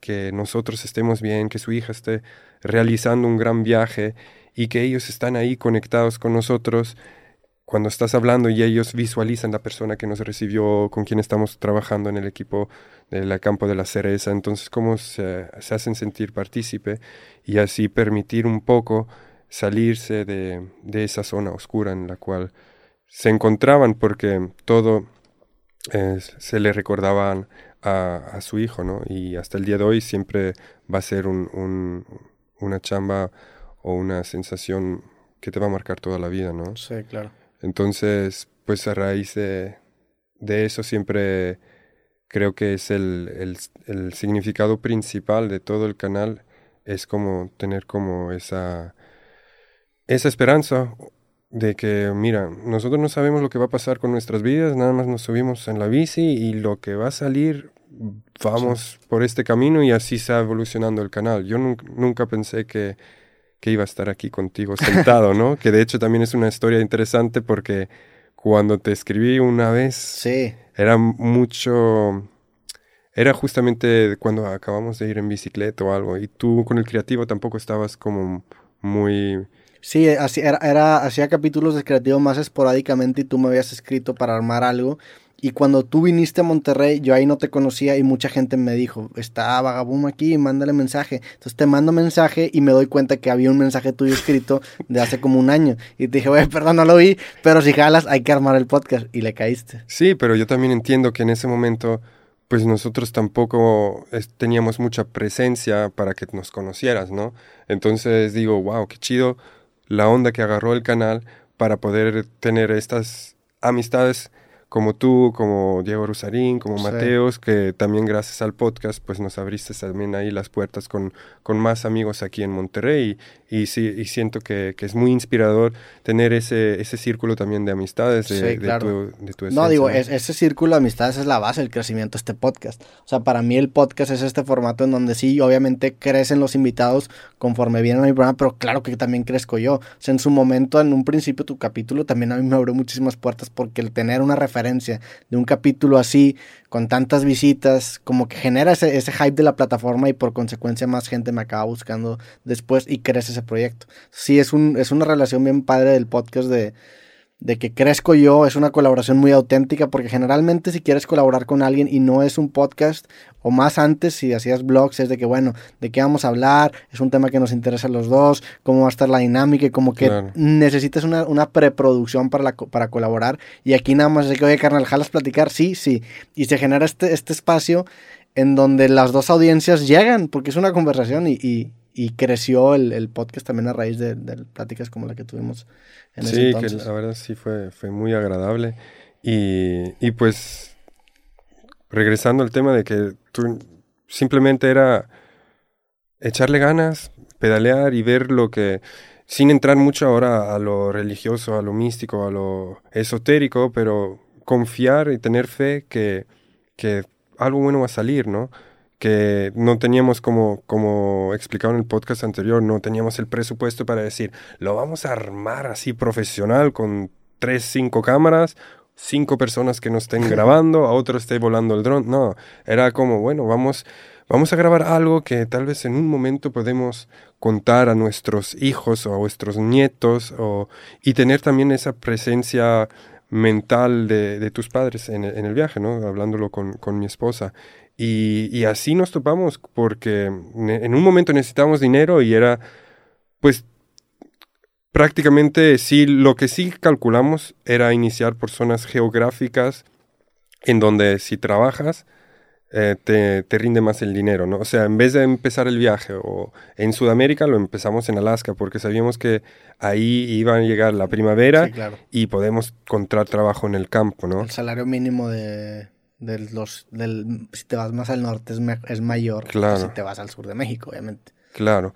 Y solo con ese propósito iniciamos el viaje, desde Alaska, bajando, ti, ti, ti, ti, Digo, es, es el hack, ¿no? Ganar en moneda, a lo mejor extranjera, no en moneda extranjera, sino ganar en estos lugares donde puedes capitalizar mucho más tu hora y vivir en lugares que no se rigen bajo ese... Sí, o sea, tener como ese, no tanto el cálculo monetario, sino el cálculo de tiempo de vida, ¿no? O sea, yo quería entregarle lo menos posible tiempo de vida en una chamba que me genere dinero para luego que me rinde más para hacer algo que, que me guste o, el propósito que, que, yo tengo para encontrar algo que me guste, que en aquel momento yo salí del banco y lo único que vi era como que el banco es un lugar oscuro, las finanzas las odio, pero como quieras son parte de tu vida diaria también. Si no sabes cómo economizarte, pues va a ser difícil que, que hagas un viaje muy largo porque te lo gastas en el, en el primer bar y ya tienes que ir a trabajar de nuevo, ¿no? Sí. Entonces ese fue el propósito de iniciar ahí por Alaska, Canadá y luego las cosas salen siempre, salen siempre en el camino. Ya vi que mi esposa no tenía tampoco ahorros, ella acaba de estudiar, eh, entonces el presupuesto nos dividimos lo que yo tenía y ya era como que, oye amor, este, ya nos estamos ganando, o sea, nos estamos gastando el dinero. En una semana creo que ni tenemos para pagar el vuelo de regreso a México, ¿no? Hay que buscar algo, ¿no? Ya mi esposa siempre ha sido bien trabajadora. ¿Y ese buscar era por mensajes, por en dónde, cómo era ese buscar? Pues ese buscar. manualmente o cómo era? Nosotros ya estábamos usando mucho el couchsurfing, el warm showers, que son plataformas de hospedaje donde no tienes que pagar, pero tienes el intercambio cultural con la gente. No puedes ir a un warm shower o un couch, o sea, un warm shower sí, warm shower solo es para ciclistas. Ahí la, la, plataforma está preparada que los, em, los hospitalarios saben que tú estás cansado, te dan una cama y ya te dejan descansar. En las otras... ¿Pero es gratuita o pagas un...? Es gratuita. o sea, es pura gente que quiera ayudar a gente que está en bici. Y nosotros hospedamos muchos warm showers también aquí Pero en ¿qué, ¿qué, incentiva al warm shower a poder a poner su casa? pues abrir, abrirte a la comunidad, a conocer gente. Tal vez tú no puedes viajar, tal vez solo tienes tres semanas eh, de vacaciones al año, pero cuando quieres conocer un chino, mm. quieres conocer otra gente de otros lugares y, y tener ese viaje cultural a través de alguien que, que hospedas en tu casa, ¿no? Y, y Wormshop es más, más rígido porque son puros ciclistas que hospedan casi ciclistas, ¿no? Y si no tienes bici, no eres bienvenido. Bueno, puedes también, pero muy pocos conocen. La comunidad de ciclistas es como, como muy fuerte en el Warm Showers y los que usan otras plataformas como Couchsurfing no conocen el Warm Showers. Mm. Pero el Warm Showers puede usar cualquiera. Yo te hablo Hace tres años, la última vez que estuve hablando con un warm shower, aún estaba gratis. Hoy en día no sé si te piden una contribución mínima, pero en aquel entonces todo era gratis. Y ahí en esa comunidad ya, ya dices, oye, pues sí tengo la bici, tengo una forma como, como llegar a México, pero ¿qué tal si puedo trabajar, aunque me des para comer o que algo, yo hago lo que sea, ¿no? Bueno, tampoco... Pues, digo, ¿no, ¿no te ponía también a veces en, situaciones incómodas el, el, pues bueno, muchas veces trabajas en, lugares en donde a lo mejor no tienes la visa o, no hay el papeleo adecuado? Fíjate, o sea, eso no te lo comenté en la, en la otra podcast, pero me pasó algo mucho, mucho, o sea, al final las experiencias positivas son más que las negativas, pero no hay el que se pase de lanza.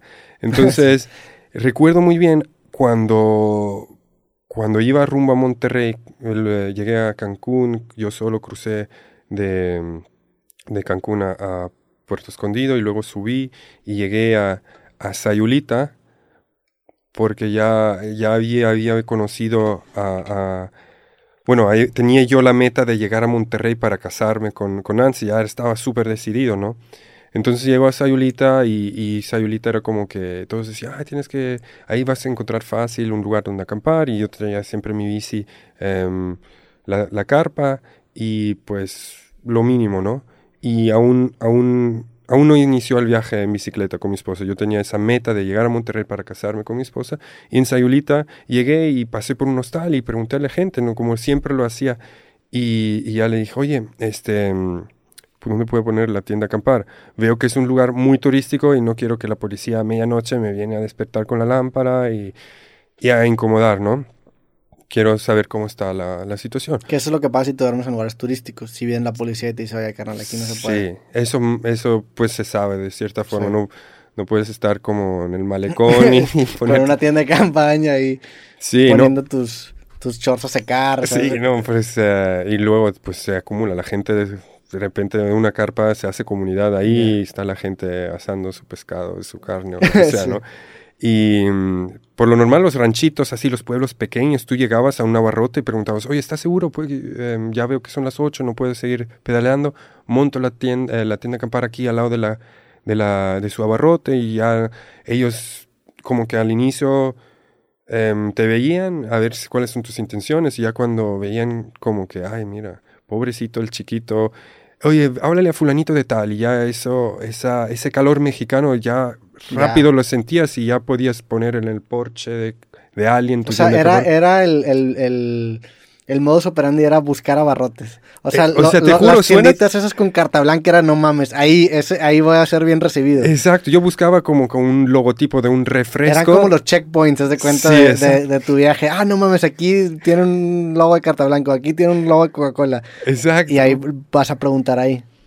Sí, pues era como que... Eh, y aparte, pues ahí me imagino que comprabas agua o si algo te faltaba. Sí, como era como un approach, ¿no? Cuando te acercas, como cuando quieres sacar plática a una chava, porque te gusta, yo me buscaba la plática con los que trabajan En la. Le comprabas una agüita. Una agüita y me veían todo sudado con los pantalones de ciclistas que luego pareces como un orangután porque en las pompis traes como esponjoso Sí, sí, que sí. parece que tienes como... Si no tuvieras esos pantalones ni de pedo hubieras aguantado. No, por- a mí se me nalgas, ¿no? hicieron unos callos así como de, de No, tres dedos. O sea, estaba... Ahorita me subí a una bici y me duele de nuevo. O sea, como que desarrollas después de tanto pedalear, mismo con esos pantalones, unos callos que te hacen bastante resistente. Y eso le llamaba, bueno, obviamente no mostraba mis callos Sí. en las pompis a la, a la gente de la barrote, pero sí, sí veía mi uniforme así de, de ciclista, todo sudado, todo quemado por el sol. eh, mis- mi pelo ya estaba rubio por de lo quemado que estaba y ya era como, ¿y tú qué onda? ¿Dónde Sí, sí, sí te cambió mucho el color de pelo Sí. por tanta exposición al sol. Sí, sí, sí, Sí, sí. Se pone como... pues, ¿Tienes por- fotos de, de, de un, o sea, de más o menos en ese momento que podemos buscar para ver incluso tu, como que estos videos del, que, que, sacan del tour de tu estudio, tu everyday carry, ¿qué, qué sería? O sea, quiero verte con esa mochila, con la carpa, o sea, ¿hay, hay fotos de eso? Sí tengo en, en mi Facebook personal, no sé si... ah, bueno, si, si no me los es- puedes mandar ahorita en, en el Inter. O sea, si busco en Google no hay, no hay forma de encontrar fotos así. En Google creo que no. Ahorita tengo en un video de YouTube algo de, de lo que antes estaba... Ah, no, sí, pon en YouTube, hay una parte, un suizo que ama México o algo así. le pongo me- suizo que amo México. Suizo que ama México. Que ama México. Y ya ahí llegan unas secuencias. Es un video de tres minutos nada más. Ahí, ese mismo. Y, y ya ahí, pues, es en Morelos, aquí en Monterrey. Y si te- le adelanta, adelántale un poco y ahí ves, vas a ver como una secuencia donde Un país con una infraestructura que roza la excelencia. ahí ya es como... Por aquí tú me dices, Sí, sí, adelántale, adelántale. Ahí, ahí, ahí, tú me dices, basta, y le, le paro. Ah, ahí como que hay una parte, ahí mira, ahí, ahí en un bici, ahí, ahí, ahí, ¿Sí? ahí, ahí, ahí. Estaba carne y hueso, casi. Estabas bien mamado. Pues Pues de, definido. de tanto ejercicio que te armabas, ¿no? Ah, no, no comía aún tantos tacos como ahora.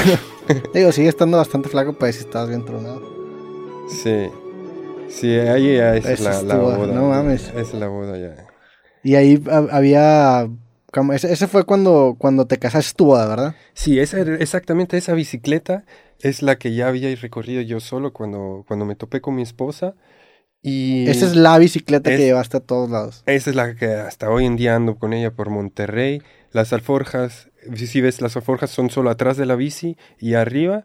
Eso te permite. Mm, ok, esto, esto es lo que te llevaba, esta es la carpa. Ese es, ahí adentro tengo la carpa, ahí tengo ropa, ahí tenía todo lo que necesitaba. Aún no estaba grabando videos, ahí yo nada más disfruté el viaje para mí solo, em, esperando encontrarme un propósito más grande que es que estar trabajando en el banco prácticamente. ¿Y ese ¿no? asiento lo cambiaste alguna vez? ¿Es el asiento Es el- emblemático? Acento Brooks, que la verdad son los mejores en el producto de, de asientos de bicicleta. eh, Sigue el mismo. Lo único que cambió es que adelante de la bicicleta mía le puse otras parrillas para luego para el viaje de Alaska. Teníamos equipaje adelante de la bici, de la, la llanta de adelante y a- arriba en el maniubro. Mi esposa, em, como que no teníamos mucho presupuesto, reciclamos em, alfor, eh, ¿cómo se dice? Esas cubetas, Mm. unas tinas. Y Eh, estas, estas, estas tinas que están aquí. Esas son tinas. O sea, esto es lo que tú llevabas y aparte tenías una mochila puesta todo el tiempo mientras pedaleabas No, o no. era solamente esto. Solo eso, porque luego la mochila no puedes porque Sí, te, te- te Te quebras la jodes espalda. no, sí, no mames. ¿Pero cuánto pedaleabas al día en los días pesados? Míralo, el- mi récord está en, en Yucatán, allá por Yucatán y Campeche, eh, que fueron 230 kilómetros en un día. ¿Y cuánto es eso en tiempo? Eso ya era como de, las 5 de la mañana hasta, hasta las 7. De la noche. Sí, para aprovechar el la luz 14 del horas. día. Y pues sí, creo que, bueno, podría haber pedaleado más, pero creo que con todo el equipaje que llevaba encima, Sí. 200 y cacho, 240 kilómetros fue un buen. Y, y ya nunca más volví a repetir eso, pero ya era como que sentí que hasta no disfrutaba tanto los destinos porque estaba tan enfocado en la pedaleada, Mm. en, en el trabajo físico, que pasaba por los lugares que, que hasta lo hoy en día pasé por lugares y no recuerdo nada porque no... Estabas no- tan enfocado en síguele, síguele, síguele, síguele. pero así todos los ciclistas. Por, por eso también la plataforma Warm Showers funciona bien porque saben que no, no hospedan por más de una noche un ciclista porque siempre quiere continuar, está Mm. en ese ritmo y si te sales por cuatro o cinco días ya pierdes el ritmo y pierdes el hilo, pero quieres, quieres seguir darle, ¿no? O sea, te, te, de cierta manera te, te quedas ahí, te, te atrofias o te dejas que te pegue el cansancio. ¿O qué te refieres con que pierdes el ritmo? O sea, ya, por ejemplo, ya los callos que tienes se reducen, por ejemplo. ¿Y Ya ya, te no le empiezas- puedes ir o qué? Sí puedes seguir, pero te, te cuesta de Mm. nuevo arrancar, ¿no? Y aparte, pues es difícil, la gente lo ve fácil, ah, en la bicicleta, em, párate aquí, disfruta de Mer- Mérida y luego vas a Campeche y la verdad no es así, pues es como, eh, aparte de tener un presupuesto, en, ese momento un presupuesto muy bajo, buscas mucho de, de usar tu tienda a acampar, ¿no? Y lo que no se recomienda, pues nunca pedaleé de noche, siempre cuando vi, cuando ya bajaba el sol, ya buscaba cotorrearme los abarrotes. Sí. y Más o menos a qué hora era el empezar la búsqueda de los abarrotes. ¿A Era- las cinco, cuatro. Sí, 5 o 6, Ya. por ahí. 5 o 6. ¿Y, y qué, qué porcentaje de bateo tenías con los abarrotes? O sea, ¿cuántos te rechazaban a comparación de los que sí te de que no? Aquí? Mira, cuando se ponía difícil, me quitaba la camisa. ¿Ok? Y ya con eso, como estaba tan marcado, Ah, o sea, de plano, seducías a, los- a las abarroteras. pues no, no quería, no quería, que buscaba al hombre, obviamente. No era como que, que, que buscaba cortejear a una mujer. Yo, yo la verdad, cuando me salí de, de, de Suiza, no era... Buscaba cambiar mi estilo de vida por completo, porque en Suiza era trabajar en, eh, en el banco, las finanzas, las fiestas y, y todo el desmadre, ¿no? Con las fiestas. Yo buscaba otra, otra, otra nueva forma de vivir y, y, y, y la verdad no... Ya vivía en abstinencia durante la bicicleta, no, no, no quería mm, conocer a ninguna Sí. mujer, quería, quería conocerme a mí, más que nada. Y siento que, que fue la forma más, eh, más pura de hacerlo, ¿no? Pero te quitabas la camiseta, ¿para qué, güey?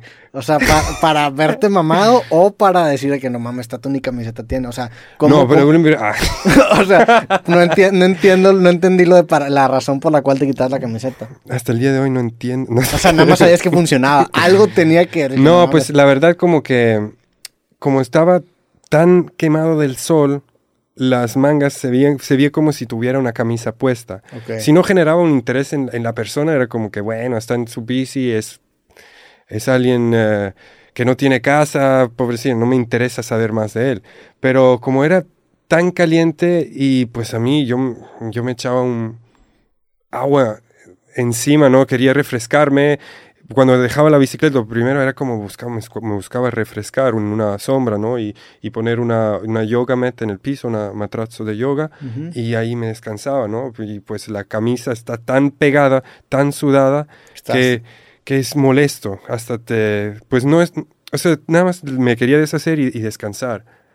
Y, y ya es el propósito principal de quitar la camisa era, era de, de descansar, pero también cuando vi que no, no se interesaban por quién soy, que suena muy arrogante, pero no, no era. No les el- generó un interés de que, ah, mira, este vato sin camiseta, con el pelo largo, que tiene acento suizo, ¿qué está haciendo aquí? O sea, pues sí, claro que, que genera un de que, güey, ¿qué estás haciendo aquí, no? Sí, y luego, pues obviamente buscaba, oye, eh, ¿tienes agua mineral, no? Me O- imagino que también le echabas como que más galletita al acento, le, empezabas como a lo mejor a, a, a trastabillar un poco en las palabras. Sí, bueno, eso sí, también, sí es verdad. Ahora que lo dices. un poco de alemán o de francés. eh, eh, eh, Pero, quiero ¿sabes? poner, como dijiste, quiero poner el matrazo. de- de- Al maltrato. sí, es verdad. A veces como que, pues sí, te, te juega a tu favor cuando, cuando puedes usar un poco el acento, que desde niño yo lo hacía cuando con mis padres íbamos a Italia, hablaba más con un acento español Ya. y cuando estábamos en España hablaba más con un acento italiano y me ganaba más al grupo de Sí, amigos totalmente. porque pues eres el, el foráneo, ¿no? Y, y cuando, cuando eso no funcionaba, yo siento que iba quitando la camisa, ven, ven lo quemado que estoy, hasta incluso me, me regalaban los refrescos o, Ya. o- o- o ya sabían como que, "Hey, ¿estás bien? ¿Estás bien? Porque realmente estaba negro Sí, sí, me de, las mangas y luego ya blanco, ¿no? Y ya parecía que como si tuviera una camisa puesta, ¿no? Entonces nunca me pasó que no- eso no funcionara, ¿no? Y también tenías la greña larga en ese momento. También la- tenía los cabellos largos, súper quemados y, y muy descuidado. O sea, no era como que, ay, mira, estoy bien maquillado. No, o sea, muy descuidado. La camisa porque tenía una caída y tenía la camisa rota. O sea, tenía agujeros de los lados. Parecían como si, si un tigre me hubiera Sí. arañado, o sea, ¿no? tenías hasta la camisa rota de acá. Sí, pero solo de un lado, ¿no? Mm. Pero, pero en aquel momento, pues, sabes que son caras esas camisas de ciclista. Yo dije, ah, su- em, ellos cumplen su propósito. Y ya... Sí, ya- aparte no estabas interesado en nada en la parte estética, tú querías, seguías en el camino de la bici, ¿no? Sí, de- pues ahora sí, buscaba el propósito en la vida, en mi propósito, porque luego al final cada quien vive su vida a la forma como, como, como quiere, ¿no? Y, Sí. y yo pues no sabía cómo, cómo, cómo quería vivir mi vida, entonces sentí como que eh, vivir la forma de la, de la, vivir la vida de la forma más simple posible me iba a ayudar a encontrar la gente em, o el camino que, que quiero vivir, ¿no? Pero entonces te quitabas la camiseta cuando estabas batallando desde que sabes que aquí me voy a acostar, quieras o no, yo me tengo que acostar, me voy a morir. Y te acostabas, o sea, era también como un indicador de que, güey, tengo que ya acostarme. Sí, bueno. Porque hasta tienes que dormir en algún Sí, lugar, levantar ¿verdad? un poco las, las piernas. Bueno, me daba un break como a la una de la tarde cuando el sol estaba tan empinado Sí. que, que ya te- necesitas un poco más, esperar que se incline un poco más el sol. Pero ya en la tarde es como, pues por lo normalmente en lo chido en México, yo no sabía, pero yo venía de los kioscos y en todos los pueblitos pequeños, todos tienen ese kiosco en medio de una plaza, ¿no? Y ese es el lugar perfecto para poner tu tienda a acampar, ¿no? Solo que en algunos lugares, pues la gente no me recomendaba poner la tienda a acampar ahí porque, pues no estaba tan seguro, ¿no? Pero el abarrote es el lugar de información, es el centro de información Sí. turística para mí. Y, y cuando la- las personas decían, ah, sí, es, está seguro ahí. Y ya, yo me iba ahí y montaba. O hay un puesto de policía, montalo ahí a ese lado. Y si no, si no me daban plática, pues le decían a alguien, porque ya era como que tal vez el del abarrote tenía miedo, y le hablaba a otra persona que es como la ley del pueblo, que iba preguntando, oye, ¿tú qué? ¿Qué vas a hacer? ¿Vas a dormir aquí?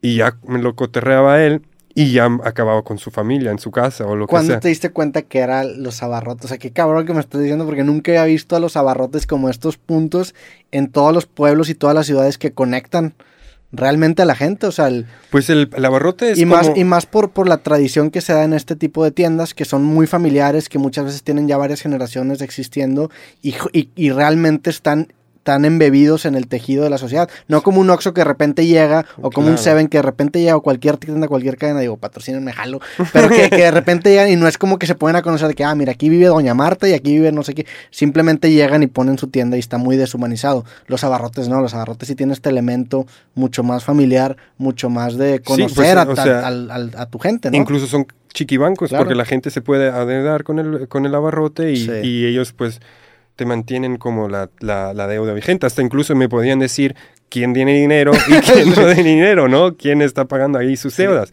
Entonces, me, hasta incluso me decía, oye, eh, la siguiente cuadra, pon tu carpa ahí o, o háblale a tal persona o a tal pastor de la iglesia. Y, y ahí es como, ahí es el momento donde realmente pues me enamoro completamente de México porque nunca me faltó un techo y pues estar en una casa donde la gente no tenía de comer y lo que te ofrecen a ti es el plato de ellos. Sí, está cabrón. Me, me pasó en un momento donde digo, oye, ¿por qué no están comiendo? Ah, es que ya comimos. Y yo, no, pues es la hora en la cual todos en México están comiendo y, y ya, ya me salí yo, me fui a comprar algo en otro abarrote y para compartir o, o tener todos de comer, pero sentir ese, ese amor hacia alguien que desconocen, que acaban de ver todo sucio y donde comparten su tinaco de, de agua, su cubo, y, y dices tú, wow, o sea, eso yo Sí. no lo conozco en Suiza y jamás te va a pasar en Suiza.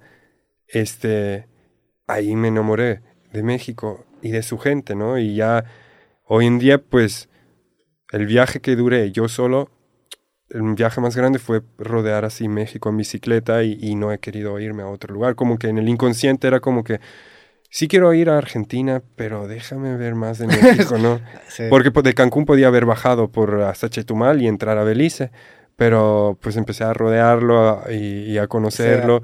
Y, y llegando a Puerto Escondido no es que, o a Salina Cruz, que está en la costa de Oaxaca, podía haber subido hasta, hasta, mm, pues hasta Puerto Escondido por la costa y me subí por, por los cerros a, a Oaxaca porque me habían hablado la gente muy bonito y, y pues, pues al final pues del camino ha querido que, que me topé con mi esposa y ya dije yo, oye, ¿sabes qué?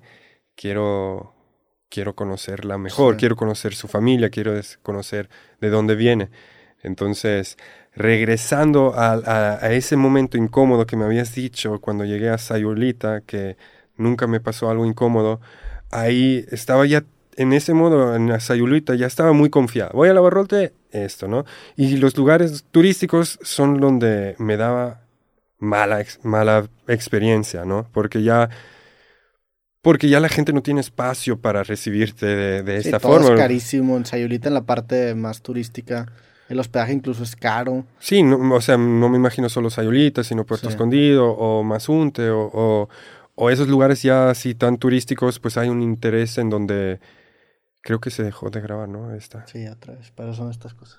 Sí, Ya estás otra vez grabando. ándale. Entonces, esos lugares turísticos como, como Sayulita, ya hay, un, ya hay un enfoque económico detrás, ¿no? A ver, ¿me rinde ese turista o no me rinde, no? Sí. Eh, y ya yo veía ahí que está bien caro, ¿no? Los, los, los hospedajes. Y llegué a ese hostel, em, como que eran un hostel con camas literas y estaban llenos. Y yo pregunto, oye, ¿dónde, dónde? Veo que hay bosque ahí o hay selva. ¿Puedo meter la tienda a acampar? ¿Se- ¿Se creen que, que, em, que voy bien ahí? Porque ya ahí ya no había los abarrotes, entonces los de los hostels ya son los que, que me daban la info. O sea, llegaste, llegaste al hostal, no había barrote cerca y le dijiste, oye, ¿puedo poner una tienda de campaña? Puede que sí había ahí un abarrote, pero ya no es como esa... Ya no es esa... Ya esa- no funcionaba está- quitarme está la ma- camisa, Está ¿no? más turístico, o sea, ya, ya es más turístico, entonces ya, Sí, ya, ya no sobre- todos- todos tu han- acento ya no jalaba tanto, porque más Sayulita también es un lugar en donde invita mucho el turismo de europeos, ¿no? Claro, y todos andan sin camisa, Sí. entonces ya, ya valió esa Sí, esa, táctica. esa, esa carta ahí no te jalaba. O sea, en No. las playas yo creo que batallabas más, ¿no? Sí, sí, no. Por pues, turísticas, claro. Sí, claro, ahí ya pues están muy bien vigiladas, ¿no? Y ya en ese momento que, que hablo con, con, con las personas, hay un chico ahí y dice, oye, yo, yo rento aquí cerca, puedes pasar la noche en, en mi casa. Oye, qué chido, ¿no? O, o sea, pues ya son las seis, siete, por lo normal voy a, te invito a comer y ya tengo que ir a dormir porque a las cinco ya quiero arrancar antes de que me queme el sol, ¿no? ¿No tienes frío? ¿Todo bien? Todo súper bien, gracias. El estudio está muy bien Sí, equipado. Sí, está muy bien acondicionado. no, hasta me dan ganas de, de no salir de aquí. De hacerte sedentario, tener tu estudio. Sí. Y, y pues ese chico, pues ya mm, fuimos a comer, fuimos- entramos a una playa, y ya, ya quería irme a casa y, y ya a dormir, ¿no? Porque pues el ritmo era a las 5 arrancar. Y ya él muy amablemente me dejó, me dejó su cama y tenía como un sofá al lado. Era un cuarto muy chiquito en una casa que era como tipo estudio. Y él, él, se, él se dormía en un, en un colchón de un sofá que tenía y yo dormí en, en su cama, todo súper limpio el lugar. Y ya creo que llegamos como, como a las 10 ya. o sea, te, dio, te dio su cama el güey. Sí, yo tampoco pues le, Ya. le luché. Se- Dije, bueno, pues va. se, se arma, sí. Y muy inocente, la verdad, de cierta Digo, forma. paso la neta el güey, ¿no? Sí, pues parecía muy, muy... No tengo duda que es una persona simpática. Pero... pero, pero Ah, bueno, es la mala historia, sí, cierto. sí, A ver, ¿y luego qué pasó? pues estábamos luego a medianoche y yo ya agarré el sueño, ¿no? Ya mi, mi reloj biológico ya estaba No, tan... aparte, me imagino que cuando dormías, dormías, ¿no? Dormía bien, muy bien, y ya automático, sin poner el despertador, ya me despertaba a las 4 y ya agarraba la bici, la preparé, la salfó. Y en ese momento, pues ya a las 12, me quedan como 4 horas, pues muy inconsciente, siento como, como alguien se, se acerca a No la cama mames. y, y ya dice, "Shh, estás durmiendo. Y yo no, no, no, agarré, no onda. Y ya, estás durmiendo. Y ya me asusto. Yo, wow, wow, porque ya, ya se acercó bastante al oído. Y yo, bueno, pues ahora ya no estoy durmiendo, ¿qué onda? Es que me gustas mucho. A la madre. Y ya dije, no puede ser, no puede ser. Y ya dije, sí, es que, es que no, no sé, este, me gustaría que es el otro. Y yo, no, sabes qué, ya, ya me voy. ¿Por qué no, por qué no me lo dijiste al Sí. inicio, no? Yo le dije, O sea, "Porque- tenía intenciones escondidas detrás de tu invitación sí. y de su hospitalidad. Y bueno, también entiendo que, que a veces como que, pues no te interesa, pues no sabes cómo- a dónde va. Muchas veces yo le dije, ¿por qué no me lo dijiste al inicio que, que buscabas eso? Es que no sabía que sentía tanta atracción. Y, y también de su lado, él no sabía por cómo estaba yo de abierto, ¿no? Anda él en, en bicicleta y todo. Pero en ese momento obviamente no, no agarró conclusiones así pacíficas. No, no, fui- no soy una persona violenta, no era como que, "Ay", nada más busqué como que, oye, lo siento, la verdad, yo no busco eso, eh, me voy. Te sentiste incómodo. Me sentí como, yo siento que el hombre muy pocas veces puede llegar a sentir lo que siente una mujer que invadida en su privacidad, ¿no? Que a las mujeres les pasa con mucha Claro. frecuencia. Y en ese momento sentí como muy sucio, me sentí muy sucio y era como que me quiero bañar, quiero salir de aquí, porque lo que no puedo decir aire aquí todo lo que me estaba diciendo para Ah, o sea, te- cortejearme. Te, te dijo cosas densas. sí, ¿no? nada más me voy a agachar, tú nada más sácatela y te y yo, ¿Qué? Ni me lo quiero imaginar, o sea, no me pongas esas imágenes en mi cabeza, ¿no?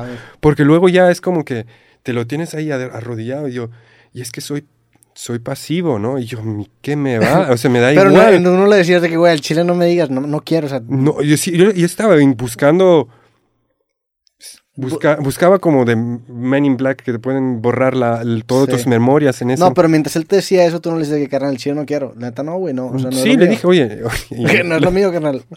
no es lo mío, no quiero, por favor, damas, déjame ir. Quiero irme y como que me bloqueaba el camino, ¿no? Ah, Ok. ok. Y yo de que no, ¿sabes qué? Ya, ya. Pero una agarra- persona grande físicamente, No, estaba como, estaba más fuerte que yo, yo, o sea, fuerte en aspecto, tenía más masa muscular porque yo estaba más, como viste ahí en la foto, Más ma- flaquillo, sí. flaco pero, Pero definido, marcado, sí. sí. Y pues sí le podía haber dado una patada voladora o algo, o sea, hubiera estado reñida si se hubieran ahí. pero no creo, no creo que no fue que no me, no me invadió físicamente, no me agarró así la muy mano, insistente. muy demasiado insis- insistente que, que yo me fui a la medianoche ahí en Sayulita, donde todos están de peda, y yo con la bici luego pues me salí y buscaba de que, ¿sabes qué? No puedo pedalear, pero tengo unas ganas de pedalear para olvidar lo que acaba de pasar, pero está muy inseguro porque los camiones no te van a ver y la, la carretera está muy angosta ahí por Nayarit y te iban a atropellar. y ahí rumbo a dónde querías ir. De, de- De, de ahí subiendo, subiendo por la hasta eh, Sinaloa para llegar hasta, hasta Mazatlán y de ahí desviarme. Pero pues me quedé despierto hasta las 5, hasta cuando ya empezó a amanecer. ¿Y dónde, a dónde te fuiste? Me ¿A dejé plaza? la bicicleta y, y estuve ahí en la playa dando vueltas y, y, pues la verdad ¿Y no dormiste entonces? no, no dormí. Dormí, no dormí.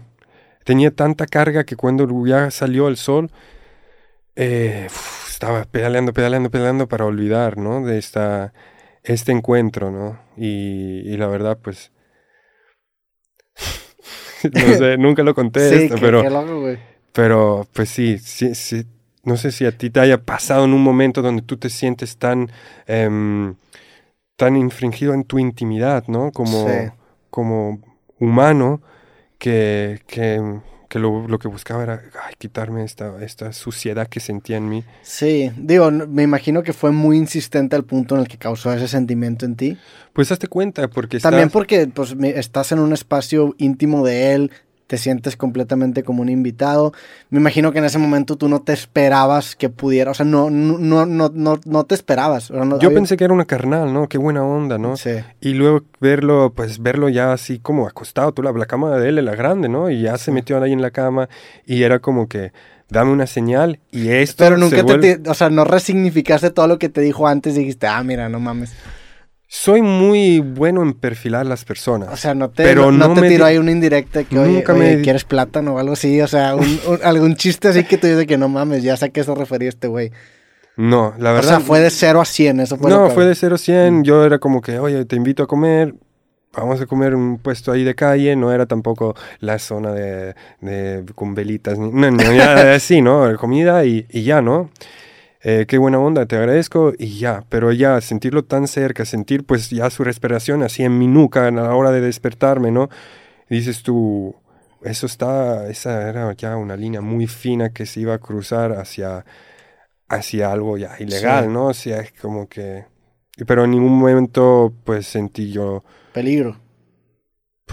no sé, peligro, depende Pues cómo cuando, blo- cuando bloqueas la, la salida ahí ya es...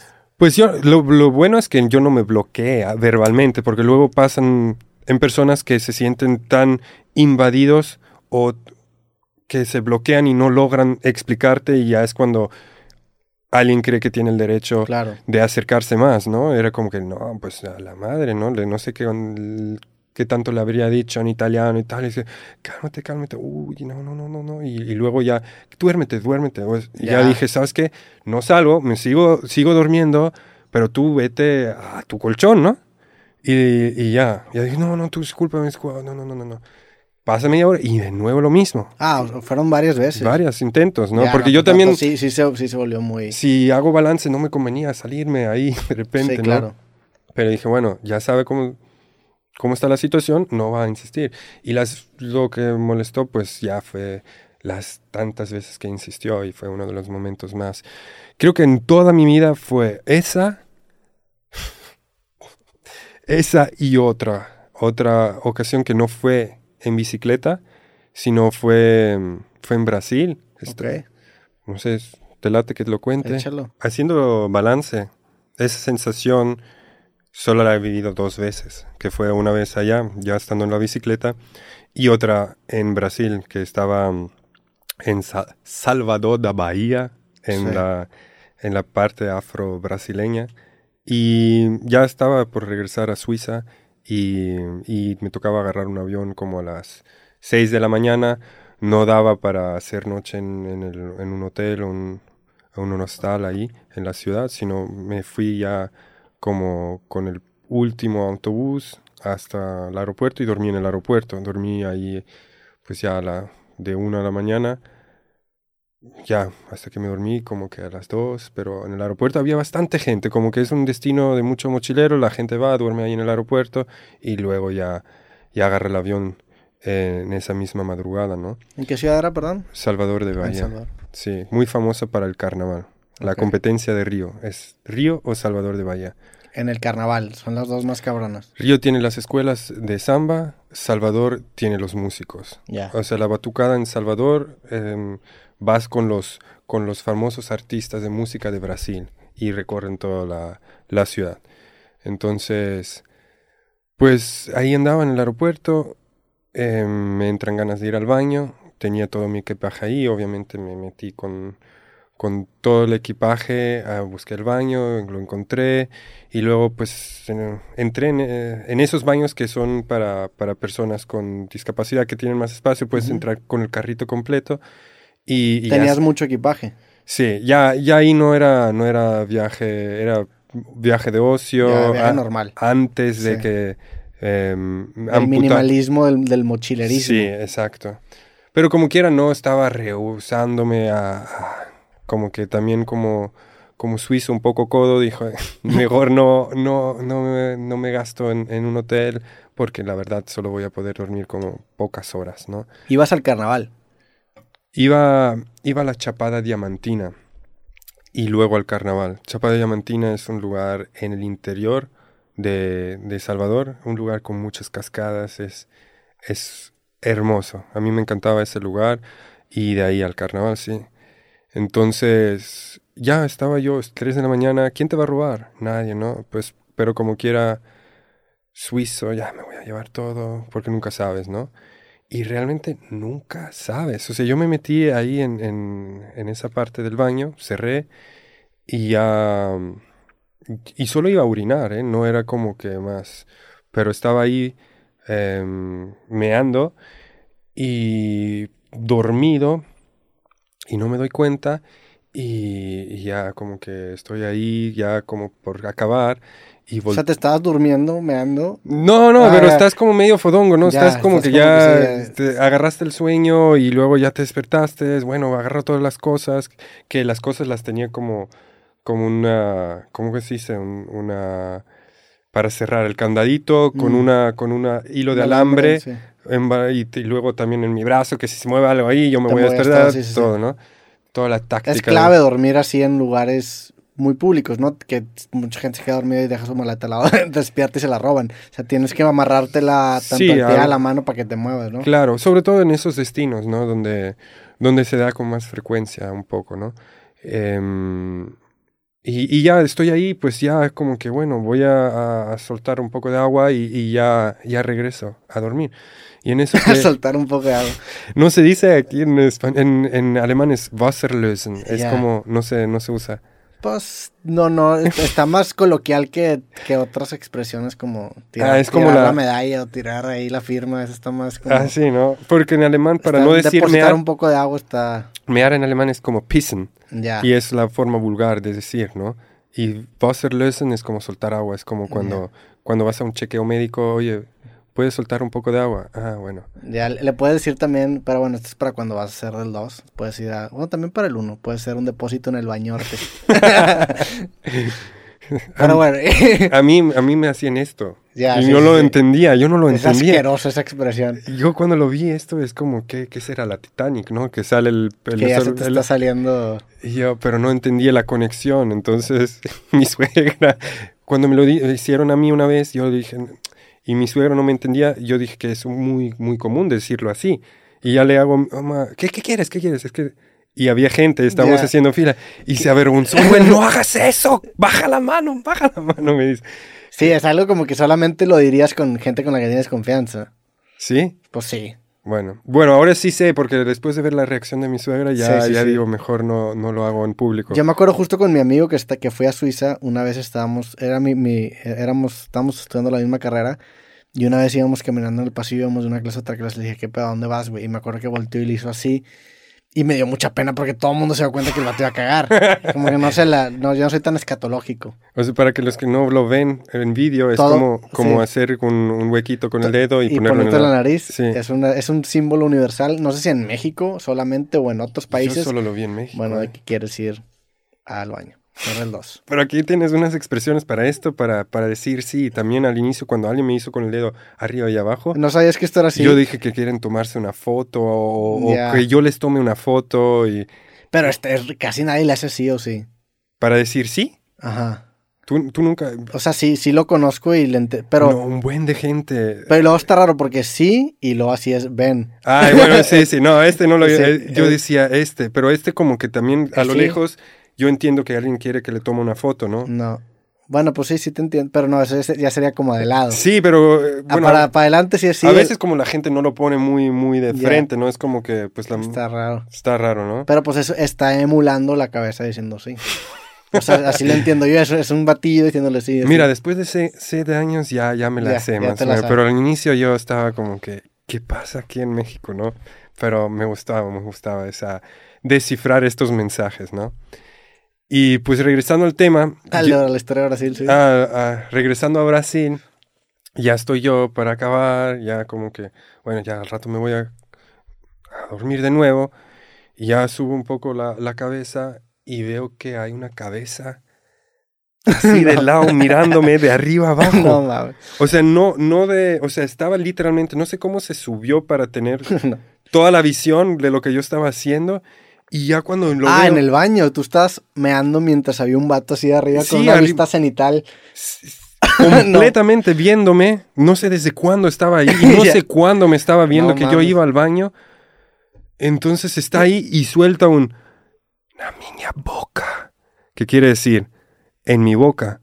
no mames. Y yo digo, o sea, yo me asusté, me meé, luego, o sea, no acabé bien, no salté y, y, y chorré ahí los pantalones, O la sea, lo viste de repente fue cala, ver, Sí, cabrón. porque estás dormido, ¿no? Y ves como ya un- una cara, o sea, no ves el cuerpo ni el cuello, solo una, como si fuera una ca- recortada. cabeza cortada No ahí arriba y te dicen eh, eso, ¿no? Y yo digo, y sal de ahí, filho de puta, sal de ahí, ¿no? Y yo luego no, y luego él estaba esperando afuera y dice, abre puerta, abre puerta, y dice, no, ahí, sal de ahí, y ya, y era como que ya luego se echó a correr, yo salgo, Pero estabas en un aeropuerto. aeropuerto, sí. En, en, ¿Ya en la sala de abordar o antes? No, no, antes, no hicimos el check-in. El Ya. check-in iba, íbamos a tener que hacer una vez que ya, tres horas antes de abordar, Mm. ¿no? Entonces, eh, Y se fue corriendo el güey.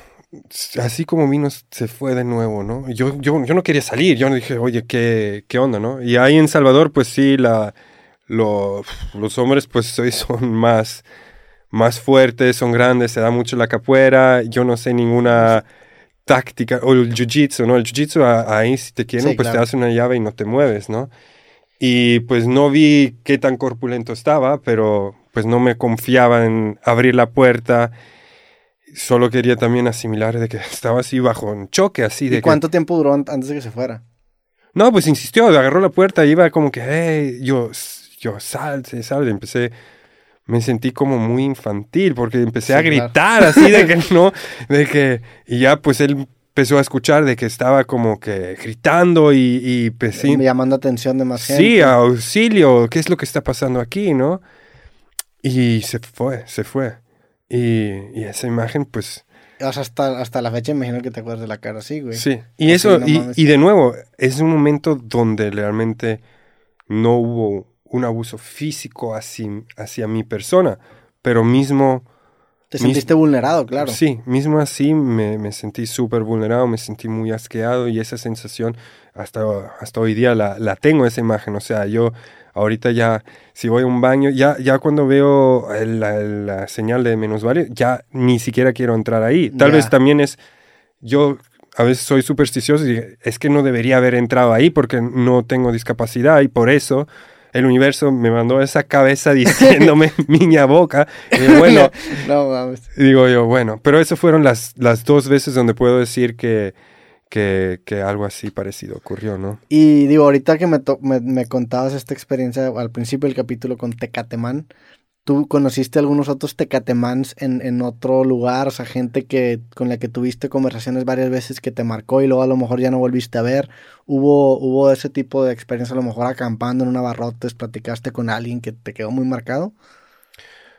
Pues la verdad, como cuando llegas a México y no eres de aquí y todo es, es como te marca al final, ¿no? Llegas a un país que desconoces, aprendes de sus usos y costumbres, em, em, ves su, su forma de vivir, ¿no? En, en los, en los rancheritos o en, o en donde quiera que llegas, todo te empieza a marcar de cierta forma.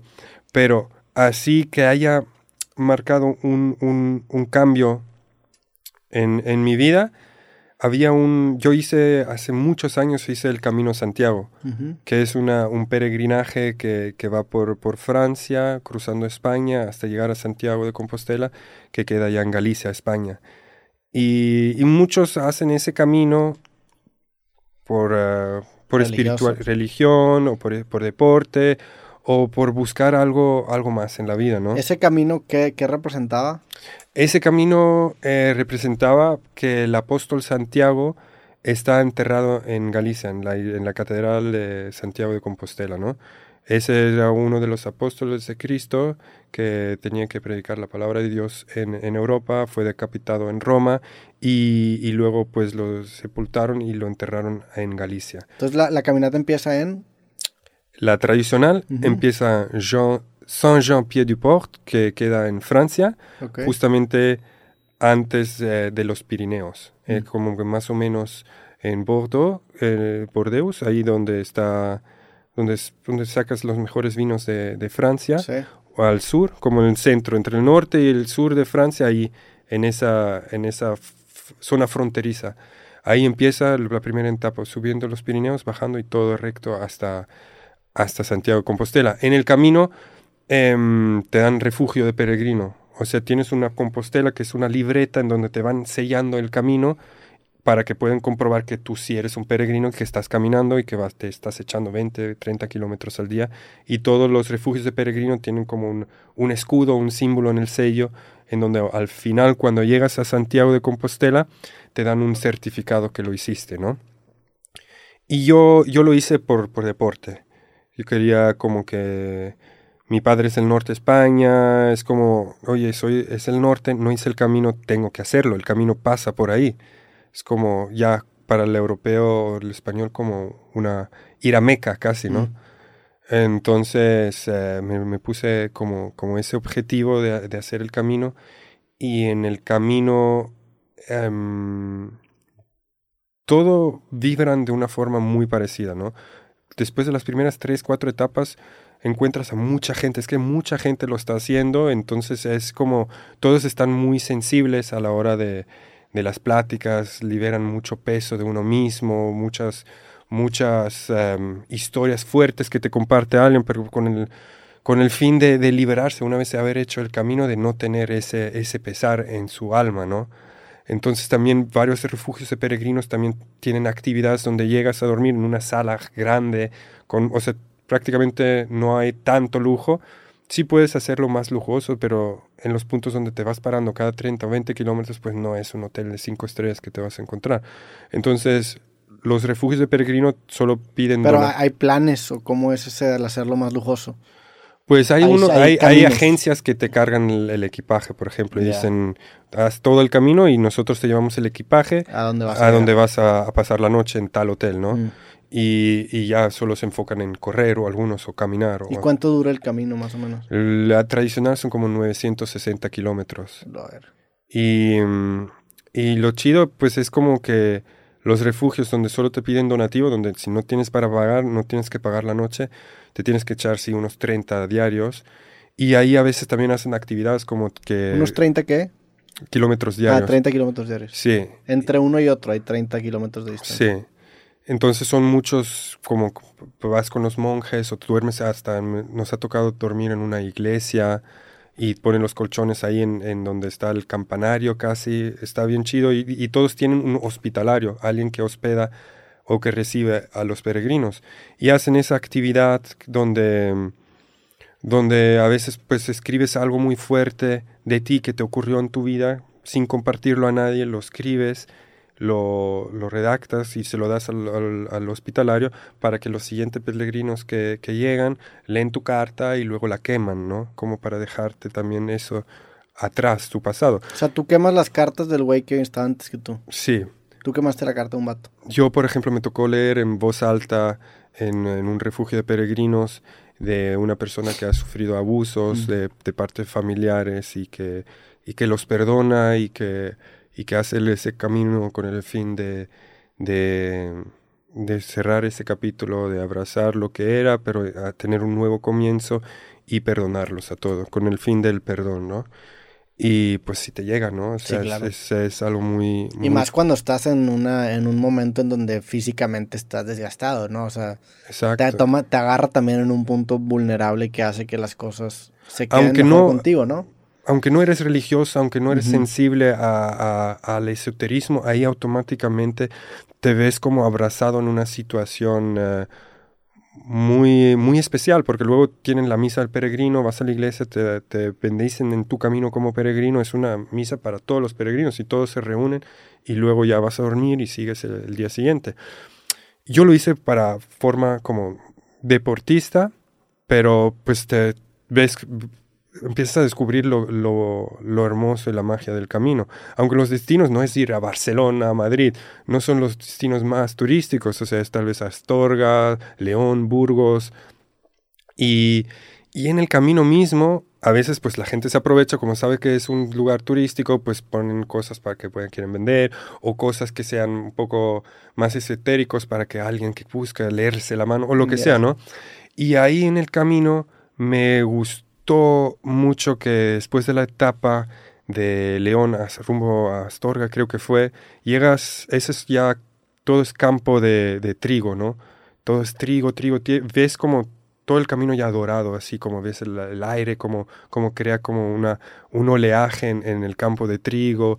Y pues me tocó salir muy tarde. Normalmente también la gente empieza a las 5 de la mañana a caminar para no agarrar el calor y luego al mediodía 12, una, estar en el refugio de peregrinos para poder conocer un poco la zona. Y Pero luego caminan 30 kilómetros de 5 de la mañana. No, no todos. no, algunos. caminar 30 kilómetros, ¿te- ¿cuánto te tardas? ¿6 horas? ¿7 horas? Sí, a veces, Es a veces muchísimo 30 también. A veces también pagué los 5 euros, 10 euros que. O sea, mm, el problema eran como 5 euros, ¿no? 20 kilómetros, 30. Tú, tú te moldeas a tu capacidad el camino, ¿no? Cuánto- Pero pagaste esos euros para qué? Para dormir en un refugio. en otro- Mm, de- Hay los antes de- refugios gratuitos, que, Que son esos cada te- 30. más exigentes, Mm. de la distancia entre uno y otro, y luego cada, de hecho, cada 3 kilómetros puedes encontrar un, Un refugio. un refugio, un hospedaje, ¿no? Y, y- y la gente se levanta temprano porque luego a raíz que te vas a acercar a Santiago, que es la etapa final, pues más, menos probable te vas a encontrar un, un refugio de peregrinos con, con disponibilidad a las 6 de la tarde, porque ya va a estar lleno, porque de ahí empiezan a fusionarse otros caminos, el camino del oro, el camino eh, por la costa de Portugal, que todos hacen parte del camino Santiago, pero es un camino alterno, tienes el camino del norte, entonces todos se empiezan a fusionar rumbo. ¿Y esos caminos alternos también tienen una historia religiosa de por qué? ¿O nada más es de que, mira, empezamos por aquí, pero te- desembocamos en el... Pues es como ya llegar a Santiago, el fin de llegar con el apóstol Santiago. La historia, el primer camino fue el camino francés. Ese fue el primerizo que en donde ya antaños la gente empezaba a caminar, ¿no? Pero mi pregunta es, ¿por qué empieza de ahí? O sea, entiendo por qué termina ahí, pero ¿por qué empieza, en este caso, en Bordeaux? En sí, en Saint-Jean-Pied-du-Port. con Saint, un- Saint de Pierre du Port. Discúlpame. Je parle un peu de français. ¿Tu parles français? Eh, oui. Un petit peu? Eh, je ne comprends pas que tu, que dis. Comme si- je, je parlé... Estoy un poco en la, en la prepa, pero la neta es que Ah, pues te puedes defender, ¿no? ya... eh, pues Un poco de oui. Eh, me siento mucho más confiado hablando en francés que en alemán, pero mm, no ni cerca de hablando español. Pues muchos hablan, dicen, voulez-vous coucher avec moi? Y dicen que hablan ya el 80% de Sí, francés. no, yo, yo podría, podría preguntar direcciones y, y, y presentarme y hacer cosas Ah, muy pues básicas es. que me permiten sobrevivir en francés, pero no podría entablar ni escuchar una conversación técnica de ningún tema en francés. no, para que no me vayan a malinterpretar la audiencia, porque hubo la canción de Voulez-vous coucher avec Sí. moi, que era muy famosa en los años, no sé cuándo eran, 80, 90, Sí. que luego todos se creían que podían... Exacto, que luego Foxy Brown creo que fue, y a Cristina Aguilera la, la renovaron la canción. ¿De quién era esa canción? Mm, A ver, ¿cómo se llama? ¿Te acuerdas? Moulin Rouge. Ah, Moulin Rouge. Que Moulin Rouge es... Es el prostíbulo antiguo que había ahí en París, que son Lady Marmalade. Lady Marmalade. Ya. Sí. A ver, vamos a buscar el year. 1974 Ah, esa canción. Sí, No mames. pues hasta mi padre creía que podía hablar francés. sí, pero Pero bueno, estábamos en, en por qué nace del el camino en... exacto. Entonces, ya, muchos se, se des- despiertan a las 5 y para poder asegurarse un lugar donde dormir a partir de las 12 y conocer un poco el lugar. Y yo me levanto tarde y, y me tocó un tramo como muy, muy seco, de mucho campo, con, y ya iba a atardecer y ya como que vi un puesto que uno lo nombró como un carrito así de tacos, pero hecho de madera y donde había frutas, un montón de frutas y, y aún frescas. Y, ah, y el lugarcito se llama Casa, la Casa de Dios. De hecho, cuando si lo buscas en Google, ahí la historia de este chico está, ¿Qué- está? Casa de Dios, Camino a Santiago. Hay eh, seis peregrinos confinados en una casa sin luz, sin agua. ¿Es esa? Sí, esa casita, ese, ese carrito, lo verde, esa casita verde. Esa, esa casita. Esta, esta construcción semi La casa de los dioses. Exacto. Y tenían en ese establecimiento tenía como frutas, café, verduras y yo pasé por ahí solo, no había muchos peregrinos y digo, ¿será que puedo agarrar? Y ya y tenía un cartelito, bienvenido, agarra lo que quieras, em, esto es para ti. Y ya empecé a comer, yo, oye, qué chido, ¿no? y tenía un sello también de Casa de los Dioses para que tú puedas sellártelo en tu En tu- compostela. en- es un tipo pasaporte, ¿no? Que Sí, en tu pasaporte. Y mm, al inicio tenías, "Ay, me va a salir alguien de detrás de la casa y va a decir 40 euros, ¿no? Y dije, "Nah, nah". Pero ya era tan tarde, ya era noche, y si ves ahí donde puso un techo de lonas, dije, yo me duermo ahí. Ya. Yo me pongo ahí mi, mi, mi saco a dormir y, y chido, ¿no? Y ya, con, dije, Ahí "Oh". no llevabas ni tienda de campaña. No, ya era mucho Sleeping peso. bag. Sí, sleeping como máximo. Porque luego lo chido del Camino Santiago, que lo que muchos no saben, el chiste no es comprar mucho al inicio, el chiste es hacer el camino y, y, em- y agarrar lo que la gente está dejando en las primeras cinco etapas, porque dejan zapatos. Ok, de tanto que ropa. traen cargado ya no pueden y empiezan a dejar cosas. Exacto, entonces ahí vas agarrando la ropa, todo, y si te hace falta algo, ya llegando a Pamplona, ya compras lo que necesitas para el camino. Porque la gente, pues, quiere, quiere ir lo más preparado posible, pero el peso lo sientes, cada, cada gramo te pesa. Entonces ya dijo, ya, no me va a salir nadie aquí a pedirme dinero, ¿no? Entonces eso me lo como y ya me duermo ahí, abajo la lona, y, y ya, comí, me pongo abajo la lona. Y Era ya- esa lona, o sea, identificas Sí, esa tenía, lona. ahí la silla donde estaba sentado ese señor tenía Aquí. como un, un, como un tipo sofá, hasta así acolchonado estaba. Ya estaba como húmedo, pero estaba confortable el lugar. Aparte tenías una vista espectacular de todo el campo, ¿no? Porque está solo esa casa rodeado por campo de trigo. Y, y ahí luego ya me preparo la cama y, y empieza a llegar, viene un vato, ¿no? De lo lejos con una mochila llena de, comida.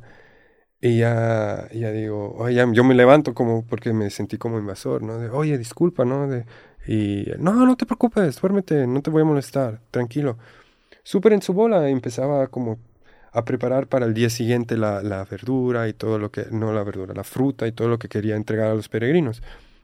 Entonces, em, pues se me hacía muy interesante lo desinteresado que estaba hacia mi persona, que simplemente lo estaba haciendo para servir, que, que no, no había visto esto en el camino. Sí lo había visto, pero luego te piden como que un dinero a cambio, ¿no? Y, y ya le pregunté, oye, ¿qué onda? ¿Qué, ¿Por qué haces eso? ¿Quién eres, no?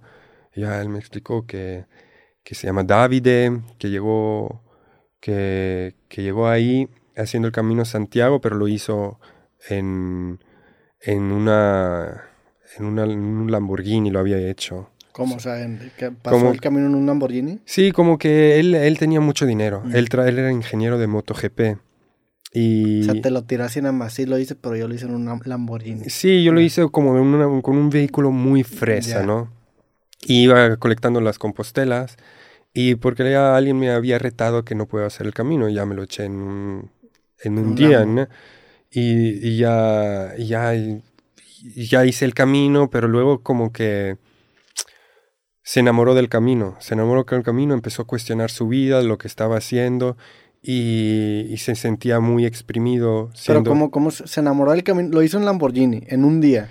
Sí, lo Y hice le en- gustó ver, me imagino que la experiencia, conocer a la gente, los que lo estaban Los haciendo. peregrinos, los la- peregrinos. es que la llegada luego a Santiago es impactante Mm. porque ya ahí tienen como el botafumero, de que es como, como una, un- un- como una vasija gigante de humo de que avientan de un- una esquina a la otra y la gente como que pues se libera. Hay un gente que pues monta, tal vez para, para alguien afuera es como un show, pero tú no sabes lo que estaba pasando en alguien que carga una cruz en todo el camino, o alguien que lo hace tal vez de rodilla, o Sí. de- es- hay gente que, que, que tiene un propósito mucho, que llega mucho más allá que nuestro entendimiento, ¿no?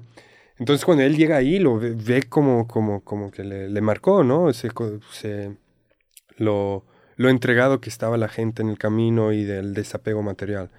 En ese instante, ¿no? Así como que, porque la gente pues llega en su estado más simple, ¿no? No llegas con, puedes llegar con tu Ferrari o, o Lamborghini, pero como quiera lo estacionas y llegas a pie a la catedral, porque Sí. no puedes entrar a... ¿Y ese a pie es mucho camino? ¿De dónde? O sea, si, si traes un Lamborghini, cuando, o sea, estacionarlo y... No, pues no hay, pues no, no es mucho. Ya. La catedral está cerca, pero ves llegando toda la gente para Mm. llegar a la misa de peregrino que, que se llena prácticamente la iglesia. Entonces, eh, no entré mucho más en la plática con él porque ya era de noche y, lo poco que me había compartido era como que pues empezó a cuestionar su vida, si realmente necesita todo lo que tiene. Y, mm, y tanto que, que, que se sentía muy exprimido, que regresó a su posición de ingeniero de, en la MotoGP, no sé para qué escuadra, ¿cómo se dice? ¿Para qué equipo? Escudería, ¿no? Sí. Bueno, eso es en la Fórmula 1, en la MotoGP, la neta no sé si opera igual, me imagino que sí. Sí, ¿Sí? sí, ¿Tienen pero yo no sé cuál. La verdad me preguntas demasiado. Sí, a ver, vamos a buscar MotoGP. Creo, me imagino que van a ser equipos y luego los equipos tienen piloto, ¿no? Yo creo que escuderías, ¿no? Porque en italiano es cuadra. Constructores, Suzuki. Ah, Sí, bueno, se entiende. ¿no? La marca, la escudería, el- Sí. la- lo que sea. Yo no, yo no sabía para quién estaba trabajando ni cuánto realmente estaba generando, pero él regresó y ya no podía continuar, ya como que regresó luego sí haciendo el camino, caminando. Era ingeniero de, de MotoGP para un equipo. Sí, y ganaba muy bien. Sí, ganaba muy bien. Y ya regresó y, y encontró esa casa abandonada. Y en esa casa como que dijo que su propósito en, esa, en ese lugar, que es esa casa de que vemos aquí, que era, que era servirle a, los peregrinos, de despojarse de todo el materialismo que había generado en esos años como ingeniero de MotoGP y tener una vida simple ahí enfrente de, de esa casa que no estaba acabada. Tú puedes ver la fachada, ese portón, adentro no había nada. Él había ahí dentro donde Él dice... compró la casa. No, esa casa está sin construirse, era como un almacenamiento. Está y- abandonada. Sí, O sea, él, agarró, la, la invadió, o sea, la agarró, sí, ¿cómo se dice? sí. Igual, si ves que está, ahí dice Astorga, 6 kilómetros, tiene que estar justamente Mm. llegando a Astorga. Lo que, si quieres es adelantarle, lo que si investigas más a est- de esto, después, eh, creo que tres años, hace tres años, le quitaron la casa porque él- le decían que lo, lo ocupó y no, pero llevaba ya varios años ahí como, como, Sí, digo, esto, es- esto no sé qué es la noticia. Dice, seis peregrinos confinados en una casa sin agua ni luz, símbolo del camino de Santiago. Sí, no, pues eh, ahí ya hicieron tal vez comunidad, pero lo que yo supe en aquel momento que ya fue hace muchos años que... ¿Cuándo hiciste tú el camino? Híjole. Como el 2012, por ahí. Hace 10 años.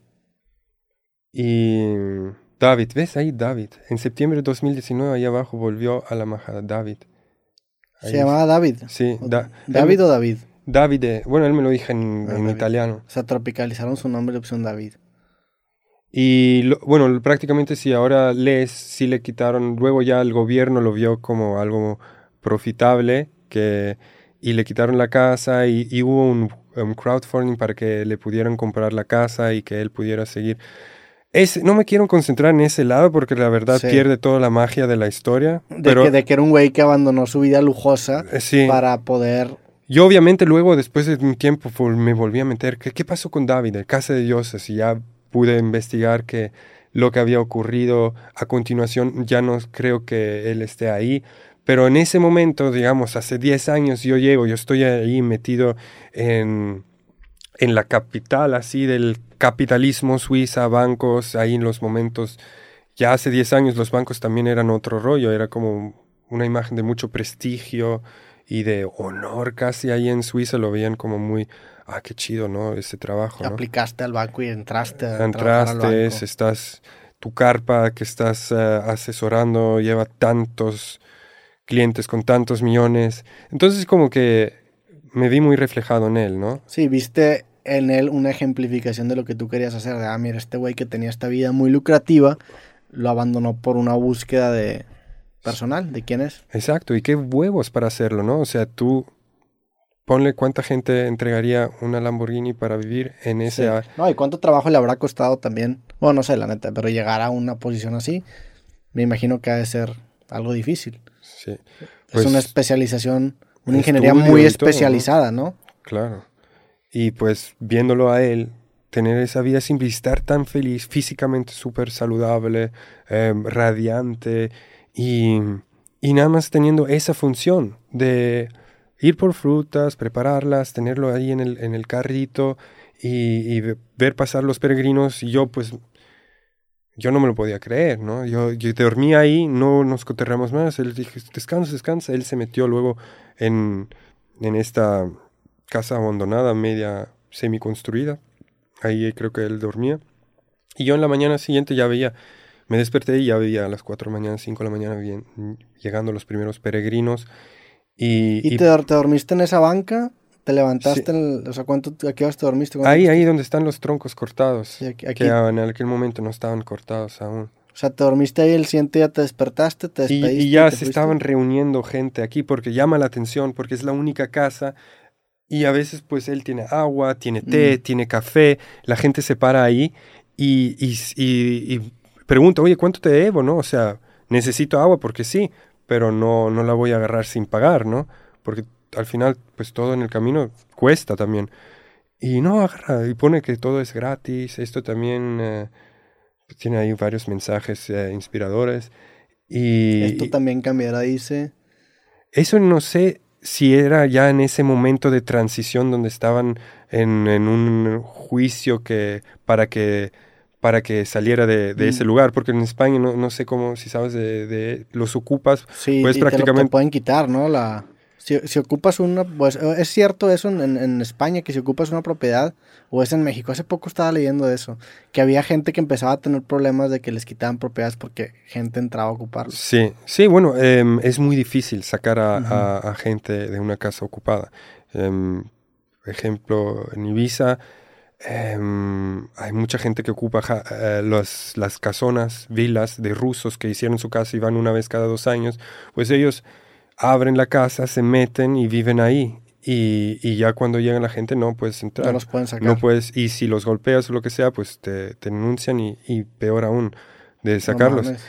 Había un caso en España, cuando yo estuve ahí en Ibiza, había un ruso que quemó su casa para sacar y la volvió a reconstruir. Quemó su casa para sacar a todos los que estaban ahí adentro. No mames. Y la volvió a reconstruir. Y era un millonario. Sí, a él le valió. una casota y dice que no mames, en lugar de lidiar con estos cabrones, vamos a quemar toda la chingada. Pues. Se salen.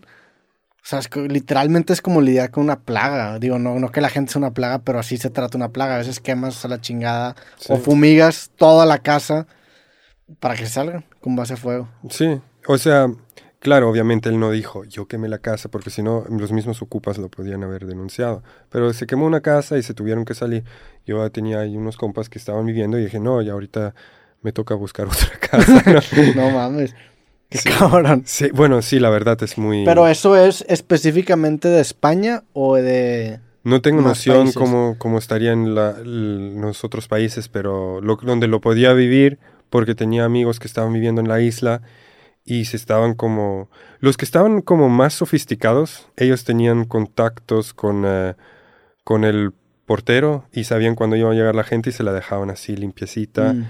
y, y regresaban cuando se salían. Era un tiempo compartido, de cuenta. Sin, sin, sin el conocimiento del dueño. Obviamente, sí, sin el conocimiento. Pero hay otros que tienen, el dueño tiene un conocimiento y dicen, ¿sabes qué? No te puedo sacar, entonces... Vamos a acordar, vamos a acordar algo. Estoy, Sí. Tú no estés. Yo estoy, tú no estés, déjame el jardín listo, límpiame la casa y, y si lo rento a un familiar, no estés. Pero que eso está mal, ¿estás de acuerdo que eso está mal? Está malísimo. Está terrible que tú tengas una propiedad y que alguien la pueda ocupar y, no la puedas...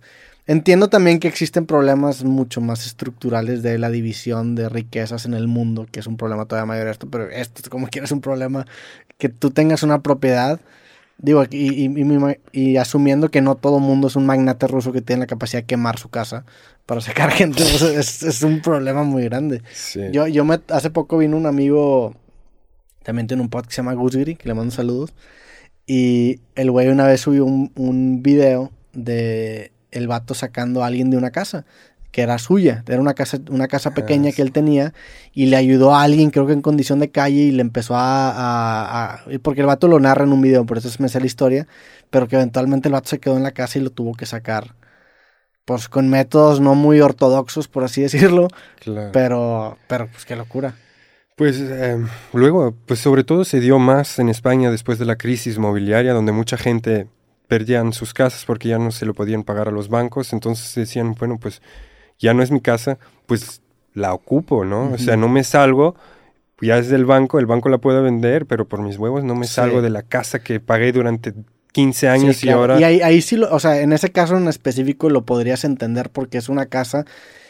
Chingarte un banco es muy distinto a chingarte una sola persona, es lo que quiero decir. O sea, atacar una institución bancaria es muy diferente Claro. a atacar a alguien que él compró su casa y tú se la estás ocupando. Si tú trabajaste, a lo mejor te metiste en un crédito que no debiste, o a lo mejor firmaste algo que no debiste ser, que también tiene responsabilidad, pero se siente distinto a quitar la casa a un vato que nada más se salió del país, ¿no? Claro, claro, pero ya se crea como una, Una si cultura. tú- una cultura. Si tú sabes si le funciona, pues, ¿por qué no hacerlo, no? Sí.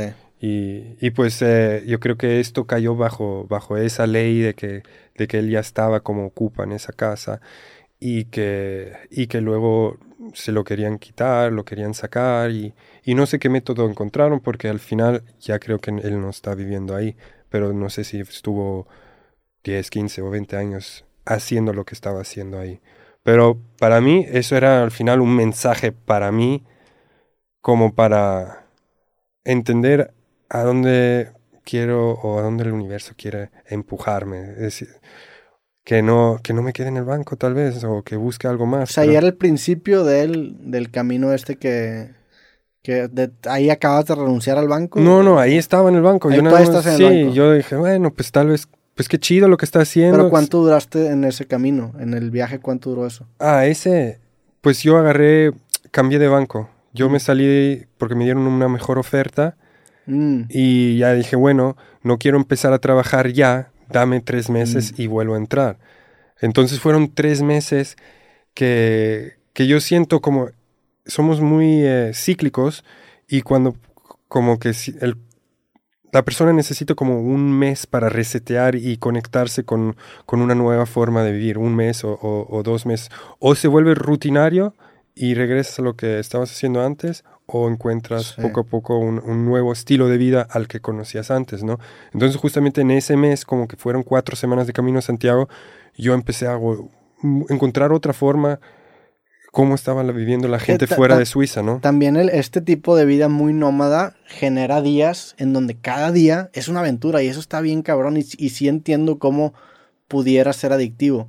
Yo, yo, yo tengo una vida, se podría decir, sedentaria, la neta, la gran mayoría del tiempo. Bueno, ponle que la mitad del tiempo estoy en Monterrey y grabo casi siempre aquí, tengo muchos días rutinarios y los días en donde justamente no tengo esta rutina están chingones. No sé si podría vivir una vida eternamente nómada, pero el hecho de que cada día sea una aventura, en tu caso con el viaje de la bici, que cada día no sé en dónde voy a dormir, cada día no sé en dónde voy a acabar, no sé, o sea, ni siquiera tengo garantizado en dónde voy a dormir, es una, un rush, un- un- una adrenalina que te genera que es que está muy chingona porque te, te permite apreciar, creo yo, que formas de ver la vida que ya no se ya no son tan comunes. En su momento, pues a- a- hace, no sé, mil, dos mil, tres mil años, era más común el, el no tener asegurada de cierta manera ni la, ni la salud, ni la paz, ni... Claro. Entonces te- es un estilo de vida que, que te conecta con ciertos impulsos o instintos, perdón, que de, de otra manera los tienes como adormilados, ¿no? Claro. Y aparte de apreciar lo que realmente tienes, ¿no? Porque a veces aquí en México dices, ay, qué chido, Suiza, ¿no? O, ay, ganas tanto, ¿no? Pero ve a Suiza y entérate cómo son la gente, ¿no? O sea, no es que puedes aparte llevar... es carísimo Suiza. Zurich yo creo que es la ciudad más cara que he ido en mi vida. Sí. Es carísimo Suiza. Pues el, el salario mínimo está en 4.500 dólares. No mames. Entonces ya 4.500 dólares al mes. al mes, Salario mínimo. salario mínimo. Órale, güey, no sé qué está tan cabrón. Sí, en Suiza, Sí. pues es como... O sea, 90 mil pesos mexicanos es el salario mínimo al mes, obviamente en Suiza. Sí. Qué locura. Sí, no está así establecido para que puedas reclamar, oye, en el podcast de Roberto. Sí, pues digo, lo podemos buscar si quieres, güey. Este, no, pero sí en Neuchâtel, en la parte francesa, lo establecieron como, como 4.500 dólares. Hasta hice un vídeo acerca de eso cuando Ya. sé. Sí, 3.300. 3.300 euros que traducido en ese momento, digo, ahorita el Ahorita lo está poquito- en caída libre, Está ¿no? casi como el dólar, ¿no? Pero en este, eh, hace un año, estos sí serían como 4.500 dólares. Bueno, esto ya hace tres años, ¿no? Ya, Iba, iba en aumento, sí. Sí. Bueno, sí, aquí bajó, pero aquí había subido. Pues qué locura, digo, como, como que 4.000 dólares de salario mínimo mensual es una locura. Es mucho. Pero también te, se te va el 50% en nada. O sea, no, con 4 mil dólares no la haces Sí. en Suiza. No la haces porque la renta de un cuarto y medio, dos cuartos y medio ya te va a salir como en 2 mil dólares. ¿Sabes? 1500 mínimo. La comida de la calle, me acuerdo que comía estas, las salchichas con curry. Bratwurst. ¿Cómo se llama? La, las- se llama curry algo, ¿no? La que- Currywurst. Currywurst. me imagino que ¿Pero sí. tenía curry adentro? Las- No, no, no, era como un platito este, con salchichas cortadas y estaba bañado en curry. Me gustó un chingo de plato. O sea, ¿A estaba- ese lo comiste en Zurich? ese lo comí en Zurich, sí. Porque normalmente ahí más típico es la salchicha de ternera Sí, también comí esas puerco salchichas. y con, con mostaza y el Sí. pan crujiente de bolita. Sí, eso también lo comí justo el primer día ahí enfrente del lago este, en- Ah, mira. este con, con mis amigos y luego comimos las salchichas estas bañadas con curry que me gustaron. Y eso que fíjate que no soy muy fan del curry, pero ahí me gustó el... Qué bueno. Y, y la verdad, ¿solo eso o también probaste los... eh, porque el queso es lo que rige en sí, Suiza, ¿no? justo tuvimos una cena que nos hicieron ellos porque tienen este aparatito que es como un fondue, pero no es un fondue, ¿cómo se llama? Sí, es fondue chinois. Ah, entonces es fondue, que, que como una vasija que, que con el queso derretido los, ajá, y los chopeas, y chopeas, ¿qué chopeas? pan. Pan, sí, sí. Mi- o sea, son cuadritos de pan, unos tenedores larguitos donde en la punta le pones el pan y ya vas. sí. ¿Y Digo, te el gustó el queso? Me gustó mucho, pero el siguiente día me dio una, una enfermedad muy líquida y muy terrible. Ah, sí, sí, sí. Es que el queso me cae muy pesado, los lácteos. No soy muy tolerante a los lácteos. ¿Pero eres intolerante o pues me imagino que soy intolerante porque evito leche de vaca. Ah, tú por sí no tomas leche de vaca. Ni... sí, Órale. Pero sí, el queso es... A mí me es encanta. delicioso. Pero tú te, te gusta el queso fuerte así. Sí, e- ese queso sí me, me recuerdo que, que era fuerte. El Gruyère, por ejemplo, ¿te gusta el Emmental? Eh, fíjate que no, no, no te sabría nombrar quesos. A ver, ¿el Gruyère cuál es? Gruyère. Eh, es que este Mm. huele a pie así. Sí, el Gruyère sí se me hace muy fuerte. Pero, bueno, también- sí, sí te diría que los quesos muy, muy fuertes no me agradan del todo, pero tampoco me disgustan del todo. Este, este es como el que sale en las... Ah, ese es el Emmental. Ese es muy bueno, este sí recuerdo haberlo Sí, probado. ese es eh, suavecito. Sí, sí, prefiero los quesos suavecitos. Eso es lo pero- que más extraño aquí, que, que no, o sea, el, el menonita sí sabe un poco, Del queso. del que- del- de- sabe un poco fuerte, el, eh, me encanta el quesillo, el queso de El Oaxaca, Oaxaca es delicioso. es como una, parecido a la escamotza italiana, pero uno que huele así, que te lo echas y, y perfumas todo el cuarto, mi, mi esposa odio cuando come queso, es como que no, ¿A ti te gustan los quesos muy olorosos Ah, ¿Es muy encanta. suizo eso? me encanta, sí, bueno, sí, sí, la gente le encanta, es como agarrar casi un calcetín y echarse. Sí. ¿Qué es lo que hace que el queso sea tan oloroso, sabes? Pues eh, el tiempo de, mm, de que le dan para madurar el queso, Mm. ¿no? De seis meses o de un año, ahí la, la- la fermentación o la bacteria hace su trabajo para que, para que agarre ese... ese... y me imagino que hay un punto en donde ya es demasiado, que ya está podrido. Sí, bueno, o sea, no, ¿qué, qué, qué relación hay el olor con el estar podrido?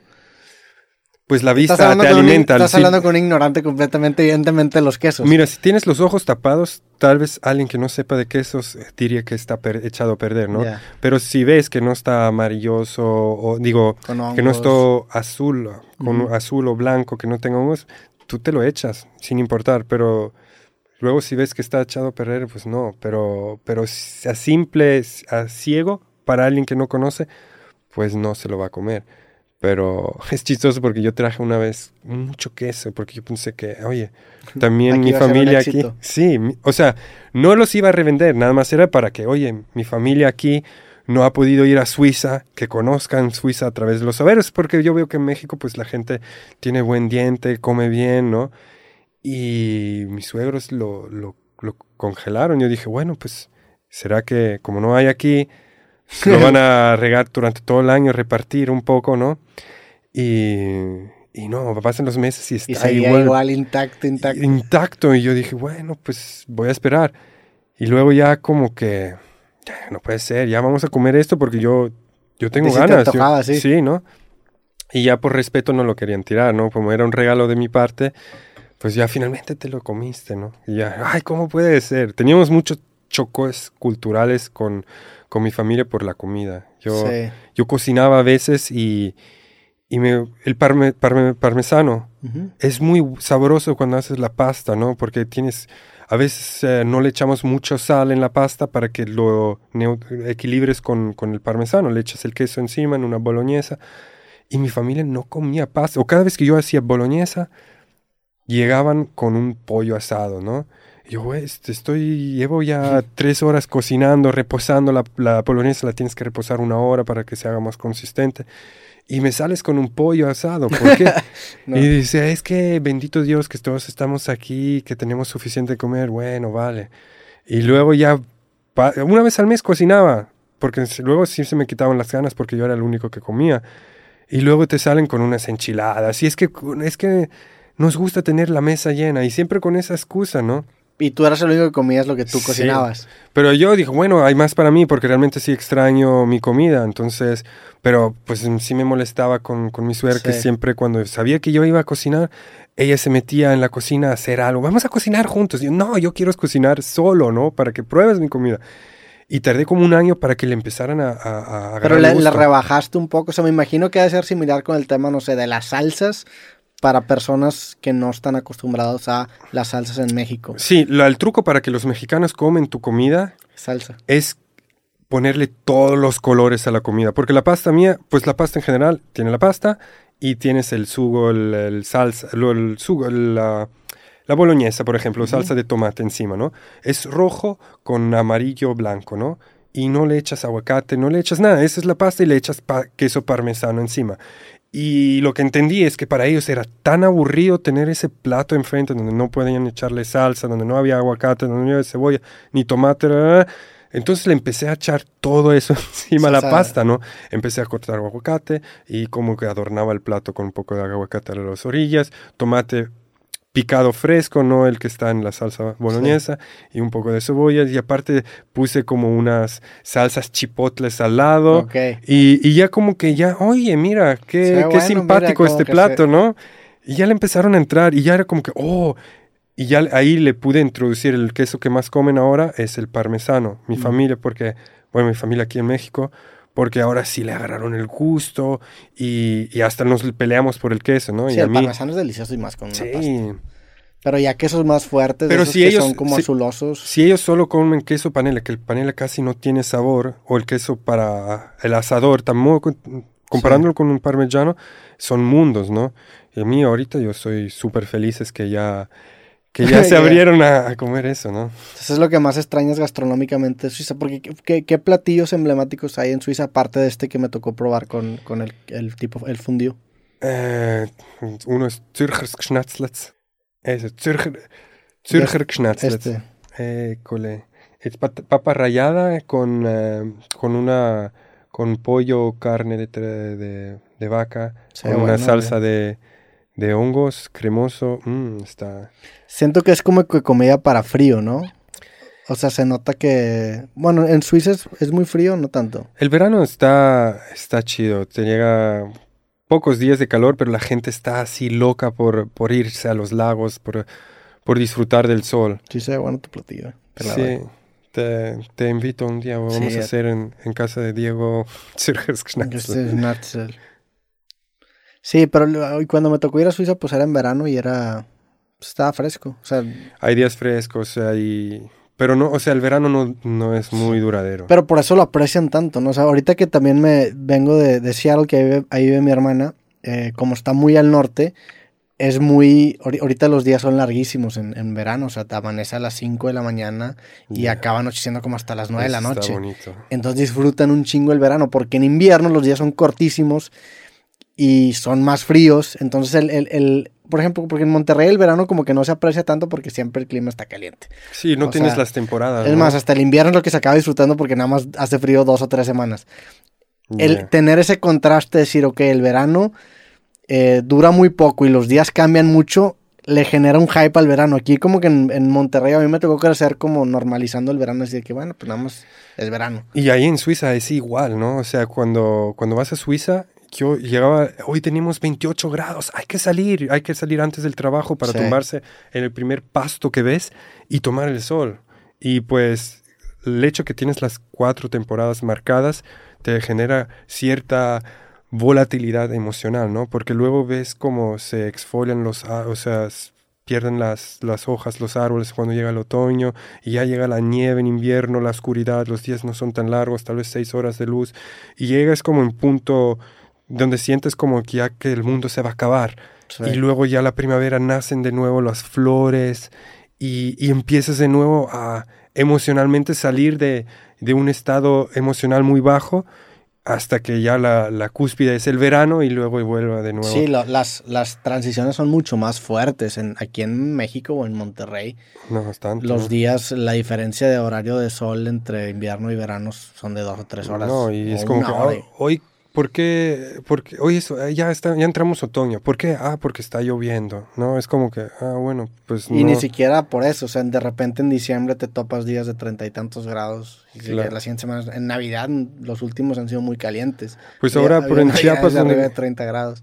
donde vivimos en Chiapas, pues es así, ¿no? Eh, no, no lo notas tanto, ¿no? Bueno, nosotros en San Cristóbal lo notamos un poco más. Por eso nos gusta Sí. mucho San Cristóbal, que es donde estamos viviendo. Y pues siento el clima más cercano a Suiza. ¿Tú, ¿Tú celebrabas Navidad en, en Suiza? ¿O qué? ¿Cuál era tu...? Sí, sí, nosotros celebramos Navidad. Nosotros, cualquier excusa para festejar era... ¿Pero qué era, ¿Tuviste formación cristiana o tuviste formación...? Pues yo tuve formación cristiana. Mm. Pues porque en Suiza incluso tú pagas impuestos por ser cristiano también. O Ok. sea, Te, es- te meten impuestos por, por ser Sí. cristiano. mi madre, por ejemplo, ella se...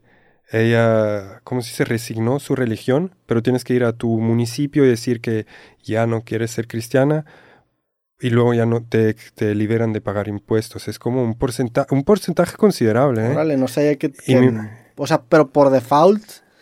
O sea, ¿qué, ¿qué motivación está para inscribirte a una religión si te va a generar una carga fiscal? Mejor nada más la practicas o no puedes ir a Eso las fue el motivo porque a mi Mm. madre... re- Sí. Pero era como que también, no sé si te checan, si te quieres casar, si puedes casarte por iglesia, si no estás pagando los impuestos Qué locura, güey. y todo tu comunión. Por ejemplo, yo hice, mi, yo tuve el bautizo, luego la primera comunión y luego sigue la, la confirmación. No sé si, si Sí, es sí, sí. confirmación, la confirmación, ¿no? Em, pues a partir de ahí ya estás registrado, sí, ¿cómo, ¿cuál Sí, es tu formación? ¿Qué no? es una- ¿A qué, a qué edad hiciste la confirmación? ¿A los 14, a los 15? Sí, algo de ahí, ¿no? Sí, yo, yo me acuerdo que mi confirmación la hice en mi cumpleaños 15. Y fue terrible. Pues, pues pasé mi cumpleaños 15 en una iglesia con... Era, era como un día escolar que no era día escolar. Era, me acuerdo que era un sábado y pues nos levantamos muy temprano, fuimos allá a hacer la confirmación con todos los de mi generación de la escuela porque están en escuela religiosa. Y fue terrible. ¿Y tú tuviste formación cristiana? Sí, desde, desde muy pequeño estuve en una escuela en, en, en kindergarten de monjas, o sea, muy religiosa. mira. y luego cuando me pasé a primaria y secundaria, estaba en una escuela de religiosa, tenía clases de catecismo y era, estaba asociada o aliada con los legionarios de Cristo. Este, me fui a retiro, fui a campamentos de verano católicos aquí en San Antonio como varios años. O sea, sí, sí tuve una, una formación muy, muy religiosa. ¿Y qué puedes decir? ¿Te, te gustaría, si tuvieras hijos, te hubiera, qué formación le te gustaría darles? Eh, no los educaría religiosamente, sin embargo, sí, y esto ha cambiado con el paso del tiempo, sí hay muchas cosas que aprecio haber tenido esta formación. El hecho de... Te, te genera una disciplina, te da una línea moral que puedes cuestionarla y puedes decir si, si son hipócritas o no, pero te da una serie de valores muy prácticos de qué hacer y qué no hacer. Y en retrospectiva sí hay cosas que, que no me gustaron de haber tenido esta, esta formación, pero también hay muchas cosas que de repente sí, sí aprecio haber tenido. O sea, el hecho de tener una formación muy estricta de, de figuras incluso de autoridad, o sea, el hecho de, acostumbrarte a una manera de, de ser y de obedecer órdenes que a lo mejor no tienen mucho sentido. Me, me gusta haber pasado por ahí porque ahora que las cuestiono o que las empecé a cuestionar, sí tengo ese precedente y ese estar del otro lado de, de- o el haber estado del otro lado, porque yo sí me consideraba muy creyente, yo creo que hasta que entré a preparatoria. Eh, y luego ya me empecé a alejar, me peleé una vez con un padre y fue un pedo ahí de, Ah, ¿sí? de empezar como que a distanciarme del tema religioso. Por mucho tiempo era algo que, que sí era, rechazaba mucho y ahorita sí te puedo decir que, que hay ciertas cosas que me gustan mucho de, la religión en el sentido de que, por ejemplo, tú entras a una iglesia y tiene un aura que trasciende, creo yo, que creencias, el hecho de que haya gente que se haya desvivido para construir estos monumentos impresionantes, la arquitectura, en general el estar rodeado de gente que está tan movida por algo que para mí no, o sea, que no tiene una base científica, hay algo que me gusta, la- el, el elemento musical de las ceremonias religiosas, aunque se me hace un poco de miedo porque parece que le están lavando la cabeza cuando todo el mundo está rezando y repitiendo el credo o el Padre Nuestro, está chido, o sea, me gusta mucho la estética de la religión. Y cuando voy a bodas o funerales realmente disfruto la, la ceremonia, o sea, me gusta la- el, el ritual y el elemento musical y el elemento, no sé, me gusta la estética de, de la religión. Mira, fíjate, ahora que, que lo mencionas, cuando llegué a México yo, yo sentí un poco confusión entre, porque aquí se dice, ¿eres católico o eres cristiano? A veces Sí. me preguntan. Yo no entendí cuando me preguntaron, ¿eres, eres cristiano? Yo no, yo no entendí bajo qué es todo cristiano. O sea, cristiano, yo entendí que todos somos cristianos. Sí, el, el, el, cato- Las- el cri- el catolicismo está dentro del cristianismo. sí. Exacto, pero luego ya me explicó mi suegro como que en Suiza es o eres católico o eres protestante, ¿no? Y, y ya al, aquí, ¿qué se le considera? Em, eres cristiano, o eres, eres protestante de cierta forma, Sí. ¿no? La, la diferencia entre, sí, como lo tengo entendido entre el, entre el catolicismo y el, y el, perdón, el cristianismo y los protestantes, se da porque un, creo que un rey se quería divorciar y la iglesia no lo quería divorciar. La historia es, es- es por ahí, entonces se genera como que una, una partición entre las dos iglesias que después acaba desenvolviendo un chingo de problemas. Por ejemplo, en Gran Bretaña, gran, muchos de los problemas eran entre estos dos bandos. En México, la diferencia entre el cristianismo y el catolicismo son a las figuras que, que adoran. O sea, el cristianismo y el catolicismo comparten a Jesús, comparten a Dios, pero los santos, la Virgen María, por ejemplo, son solamente del catolicismo y el cristianismo, como tengo entendido yo, los, los considera figuras paganas. Entonces el cristianismo es lo más parecido a, los protestantes que nosotros... Porque en Suiza no, ex- no existe esa, esa división, ¿eres- o eres protestante o eres... Digo, vamos a buscar mejor la diferencia. Y los protestantes, pues, se dio porque en un, momen- en un momento en, Europa, con el Papa, cuando empezaba a pedir, eh, pues, dinero para que te den la, el perdón, em, em, siento yo que el, Vaticano estaba muy endeudado y él creó como, como esa forma de, de- de poder pagar por, por el perdón. Entonces ahí fue con, con Ludovico, ¿cómo se dice? Ludwig, em, Ludovico, no sé. El, que, el que inició todo el protestantismo, ¿no? Pues vamos a ver. No estoy... Iniciador del protestantismo. Eh, los principales reformadores, según esto, fue Martín Lutero y Ah, Juan ese, Calvino. muerte. Pero sí, sí, ves que yo no también soy... mira, aquí, aquí está la, la diferencia es los, los católicos son cristianos porque comparten la creencia de la religión monoteísta mesiánica basada en la vida, acciones y mensajes de Jesús y la diferencia está precisamente en que los cristianos tienen una estructura centralizada que depende de cada doctrina y la- los católicos tienen una estructura centralizada en donde existen papas, cardenales, obispos, prevísteros, diáconos y monjas. Y a como tengo entendido yo, también las figuras que canonizan, obviamente estas, estas personas, los cristianos los, los toman como figuras paganas. Para mí la principal diferencia es la creencia de la Virgen María y, de los santos. Eso es a como yo tengo entendido la... Pero bueno, es que después incluso los, los mismos rituales ahí, son distintos. por ejemplo, ahí también te dicen que son protesta, protesta ¿no? Protestantes, dogmas centrales, ortodoxo, protestantes. em, Mira, no es, no es mi, mi, Especialización. mi especialización. lo mío, la neta. y igual aquí otro invitado te puede hablar mejor. Pero mira, sobre- por, por ejemplo, la posición respecto a los santos, los cristianos no los consideran figuras dignas de ser venerados. Me imagino que son figuras paganas, paganas y, y los católicos sí. Comparten muchas creencias, pero más que nada la diferencia entre el católico y, y los cristianos para mí son estas figuras este, como los papas, los cardenales, los santos y la Virgen María, en donde se distinguen. También el celibato es, es obligatorio en los católicos y en, y en los cristianos no. Y luego dentro de los cristianos, aquí es donde hay distintas vertientes, en, por ejemplo, en, posición con respecto a María, dice que en los cristianos protestantes se reconoce como la Madre de Dios, pero no creen que haya sido virgen después del nacimiento de Jesús y tampoco se admite su veneración y su adoración. Y en las demás confesiones cristianas dicen es la Madre de Dios y es intermediaria ante su Hijo Jesucristo y se admite su veneración, no su adoración. No sé cuál sea la diferencia entre veneración y adoración, pero en los católicos dicen es la Madre de Dios y es intermediaria intermediaria de su Hijo, se admite su, su veneración y no su adoración. Sí. Muchas gracias por estas Potato, potato, la neta. Pues es. Pues son, son, son diferencias muy sutiles de algo que se asemeja mucho. O sea, la macrohistoria es la misma. Creen en, en, las vivencias de Jesús, en los mensajes expresados a través de su palabra, pero tienen distintos interpretaciones de las figuras satelitales de la religión. Así es como lo entiendo yo, en mi opinión también ignorante del tema. Sí, bueno, eso era como lo que más me confundía. Yo decía, sí, sí, sí a todo, ¿no? Si eres cristiano, si eres em, católico, sí también, ¿no? Entonces la gente como que, como que no se confundían de lo que... Pero ¿por qué entonces tienes como una cruz en casa? no, y yo decía, ¿por qué no? ¿No? Pero ¿a poco sí te, o sea, sentiste un cuestionamiento muy fuerte a tu fe? Pues mm, no, no, no, no un cuestionamiento de fe. Yo la Una duda genuina. O sea, era como, a ver, ¿cómo, cómo le digo?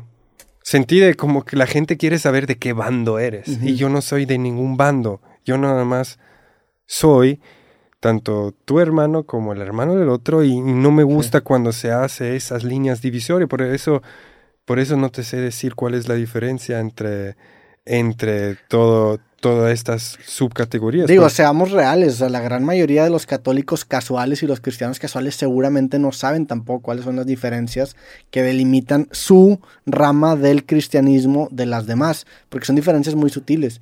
Al menos que hayas tenido una formación religiosa en donde fuiste a una escuela y te metieron una clase para instaurarte precisamente estas diferencias, pero a simple vista son muy parecidos. Claro. O sea, yo, yo la neta, necesitas investigar las diferencias sutiles que hay. Porque, pues sigue siendo la Biblia, ¿no? Sí. Son, ah, como lo tengo entendido yo, son interpretaciones distintas del mensaje de Dios. Sí, bueno, por eso hay, por eso hay los protestantes que protestan algo que, que, estaba escrito en la Biblia, ¿no? O la interpretación, por lo menos. Pero al final, pues eso era como lo que a mí, como que me desconcentraba no poder decirles, oye, pues sí, soy, soy bautizado cristiano, y, pero cristiano para mí también es lo mismo. Y luego veías como en ellos de que, ¿cómo que es lo mismo, no? Entonces ya dije, oye, ¿sabes qué? Soy religioso, sí, sí. y ya, punto final. ¿Y hasta la fecha ahorita te consideras religioso? ¿Cuál es tu relación con la religión? Mira, yo siento que perdí la religión en Suiza, porque ya cuando empiezas a, trabajar o, o, Suiza no es un país muy religioso, digamos, ¿no? Entonces ahí ya muchas cosas Em, no hay mucho, mucho, muchos momentos en una vida muy rutinaria para dejarte em, ver cosas inexplicables, ¿no? Porque es como ese mensaje de David que me encontré en el Camino a Santiago y otros momentos que, que, pude encontrar estando en la bicicleta. Pues no, tienes, estás en tu rutina, sabes que a las 6 sales de trabajo, a las 8 tienes que ir a entrenar y a las 8, a las 11 vas a dormir. Estás como cegado, sin entrar de nuevo a un tema religioso. No hay esa apertura emocional y espiritual para que te encuentres con algo inexplicable científicamente y, siento que esa rutina pues te hace perder mucho la religión en este caso, ¿no? O la fe. Más que religión quisiera decir fe, ¿no? Porque al final esa fe es la que la que tiene mucha gente también en una iglesia o, o, adorar a Dios, ¿no? Y esa fe la, la, he perdido con ese, estando en Suiza, ¿no? En un mundo un poco tan monocromático y cuadrado como es eh, ahora la ciudad de Zurich. Y eso es, era lo que a mí, estando en el Camino Santiago, estando en la bicicleta, intentaba como encontrar el propósito de la vida, pero también la fe en la cual tú puedes estar en la bicicleta y aventarte el viaje del mar Ártico de Alaska y todo va a estar bien porque estás con Dios, estás con el universo, estás resonando en todo y vas con tu fe, sabes que en un momento te va, vas a encontrar lo que, lo que está predestinado para ti, ¿no? Sin cuestionarte mucho más. Y eso a mí, la verdad, era lo que yo buscaba, de nuevo, ¿no? Tener esa fe y esa seguridad cuando yo veo orar a alguien, mm, sin, importar si es en una iglesia o donde sea, esa convicción que ellos tienen que todo va a estar bien, mismo si, si su situación en este momento, su matrimonio, todo lo que están viviendo, lo que sea que sea, Em, no está de lo más favorable, pero tener esa convicción o, esa unión con, con, esa fe, pues ayuda mucho a sobrellevar una, una, situación difícil. Y estando solo al inicio en bicicleta y expuesto a todos los peligros o que puedan cruzarte en el camino, me ayudó mucho en, en sentirme como que si alguien me estuviera llevando sobre la palma de la mano, como que yo teniendo ese diálogo conmigo y con, con todo lo que me rodea, ¿no? Claro, también ese estilo de vida te forza a darte cuenta de que no todo depende de ti, porque a fin de cuentas la fe se podría, se podría resumir en la esperanza de que hay algo más grande que ti. Que ti. Ese, algo más grande puede ser Dios, puede ser la naturaleza, pero existe una fuerza que trasciende tu propia individualidad y es como un sentimiento de, bueno, pertenezco a algo que es más grande que yo. Y eso de cierta manera te da esa fe. O sea, ahorita hace rato que dijiste que que siempre ibas a encontrar la forma cuando ibas en bici, sabías que siempre ibas a acabar eh, acostándote en algún lugar o descansando en algún lugar. Eso implica un tipo de fe, porque realmente nada, nada te lo garantiza. O sea, nadie te garantiza que este día vas a llegar a, dormirte en, en alguna barrotes o en algún lugar en el que topes en el camino. Necesitas un salto de fe de cierta manera de decir, bueno, esto no depende de mí, pero estoy seguro que algo va a pasar que acomode y eso, eso te genera un sentido de pertenencia a lo que trasciende tu misma individualidad. Sí, yo exactamente, tú lo describiste ahorita muy bien, ¿no? Es como entregar, entregarte a, esa fe en donde tú sabes que, que, que, todo va a estar bien, ¿no? Otros tal vez dirían que es la ley de la atracción, porque estás tan enfocado en que todo va a estar bien que tú lo atraes con tu mente. Pero yo siento que deshacerte o despojarte de, esa responsabilidad que cae en ti, de que si tú no vas a hacer eso, eso, eso no va a dar cierto, o que como que, o que es tu culpa al final. Si pasa algo, es tu culpa porque tú podías haber hecho todo lo contrario para que esto no sucediera, ¿no? Entonces, es como no tener esa carga, sino fluir de la mejor forma posible y ver, a ver, y sentir más que nada, sentir, no, no ver, porque al final siento que muchas veces dejamos de sentir a dónde o cómo, a dónde movernos, ¿no? Sí, también es, es, y es un balance porque sí creo yo que las personas hiperindividualistas les hace muy bien tener estos pequeños saltos de fe en donde dices, carnal, a mí me pasa mucho que me gusta controlar todo, hacer todo, a veces sí es refrescante decir, oye, no todo depende de ti porque no puedes hacer todo, de cierta manera te da un, pues una perspectiva un poco más fresca y te libera de ciertas cargas que tú no deberías estar cargando. Pero también creo que te puedes ir al otro extremo de decir, bueno, si, si hay alguien que está operando mágicamente, pues ya no va a hacer nada, yo no más voy a fluir. Entonces son estos dos extremos en donde creo yo que el chiste es encontrar un punto medio. Digo, está este dicho popular aquí en México que dice, adiós rogando, pero con el mazo dando, algo así es el dicho. Y es sí, obviamente, este, las cosas que no puedes controlar encuentra la manera de, sacártelas de tu, de tu preocupación, pero las que están bajo tu control, que sí son bastantes, las tienes que hacer, ¿no? O sea, es encontrar ese balance entre el mérito y también el, rendirte ante lo que el destino tenga preparado para ti.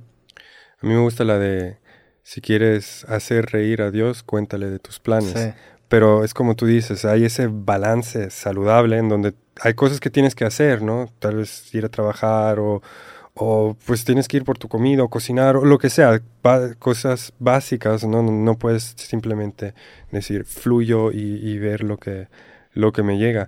Pero eso, eso siento yo que, que esa fe, porque mi, mi educación no fue muy religiosa, ¿no? O sea, yo lo que, lo que me atraía en, siempre era, era la fe. Mi abuelita, con ella yo oraba que en paz descanse, cuando ella me cuidaba porque mis padres estaban trabajando y ella vino de España a, Suiza a cuidarme durante mis primeros años. Luego cuando se regresó a España, pues nadie oraba conmigo y ya era como que, pues el mundo era eso para mí, antes de ir a dormir, a orar con mi abuelita, y luego ya, ya no estaba y mis padres no, no tenían ninguna práctica.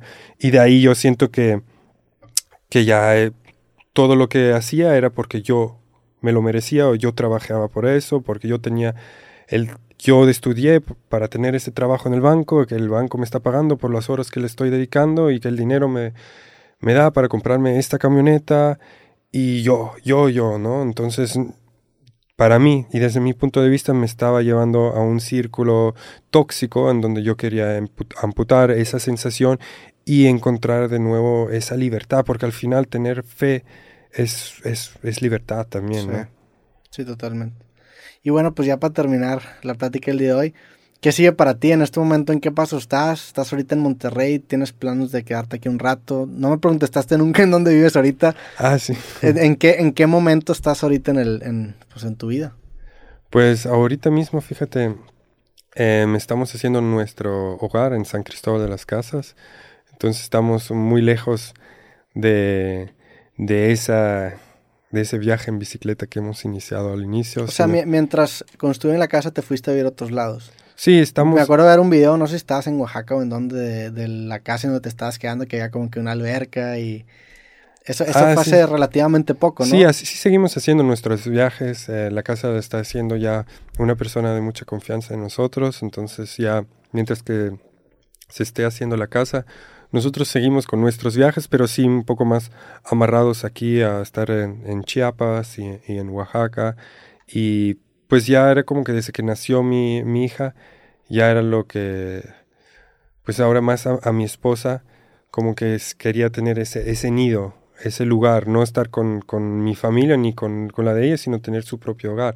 Entonces empezamos a, buscar dónde, hacia dónde nos íbamos a, dirigir y, escogimos el lugar en donde nació mi hija y ahí justamente estamos ah, ahorita intentando hacer la casa y creo que una vez que la casa esté hecha em, empezaremos a, tener de nuevo unos viajes como un poco más libres. Sí, tener tu base obviamente te... Yo creo que nos da... Al inicio no lo quería ver así porque era muy... Nómada.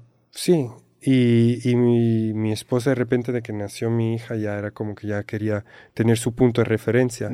Entonces, ahorita que lo estamos teniendo, digo, oye, qué chido no tener que cargar todas tus pertenencias y, y moverte así, sino poder partir siempre de un lugar. Y eso va a ser como nuestra, nuestra meta en, en, este año, por lo menos, intentar acabar la casa y luego visualizar hacia, hacia dónde queremos viajar, ¿no? Pues qué chingón, hermano. Digo, ¿tienes viajes pendientes ahorita que quieres hacer? Pues mínimo una vez al año yo quiero ir a visitar a mi familia en Europa. Entonces, más probable es que para, para final de año ojalá podemos irnos a, a Suiza. Me gustaría también llevar a, mis suegros para que conozcan allá. Entonces, em, mi madre está vendiendo la, su casa o la está entregando. Entonces, tiene una casa grande ahí y donde nos podríamos a hospedar todos hasta que ella haga el cambio a un apartamento. Entonces quisiera yo también aprovechar la oportunidad de ir con toda la familia a Suiza. Esa es como más o menos la idea. Planes un poco mucho más, como digo, ordinarios, ¿no? De construir tu casa, tener tu, tu espacio y, luego ya pienso de nuevo en despojarme de todo esto. Sí, eso es como que lo que, lo que he estado también hablando mucho con mi esposa, porque ya llevamos tres años con, con este con este viaje en familia de, de, oye, ¿dónde, ¿dónde queremos vivir? ¿No? México es tan grande y tan bonito, tiene tantos lugares.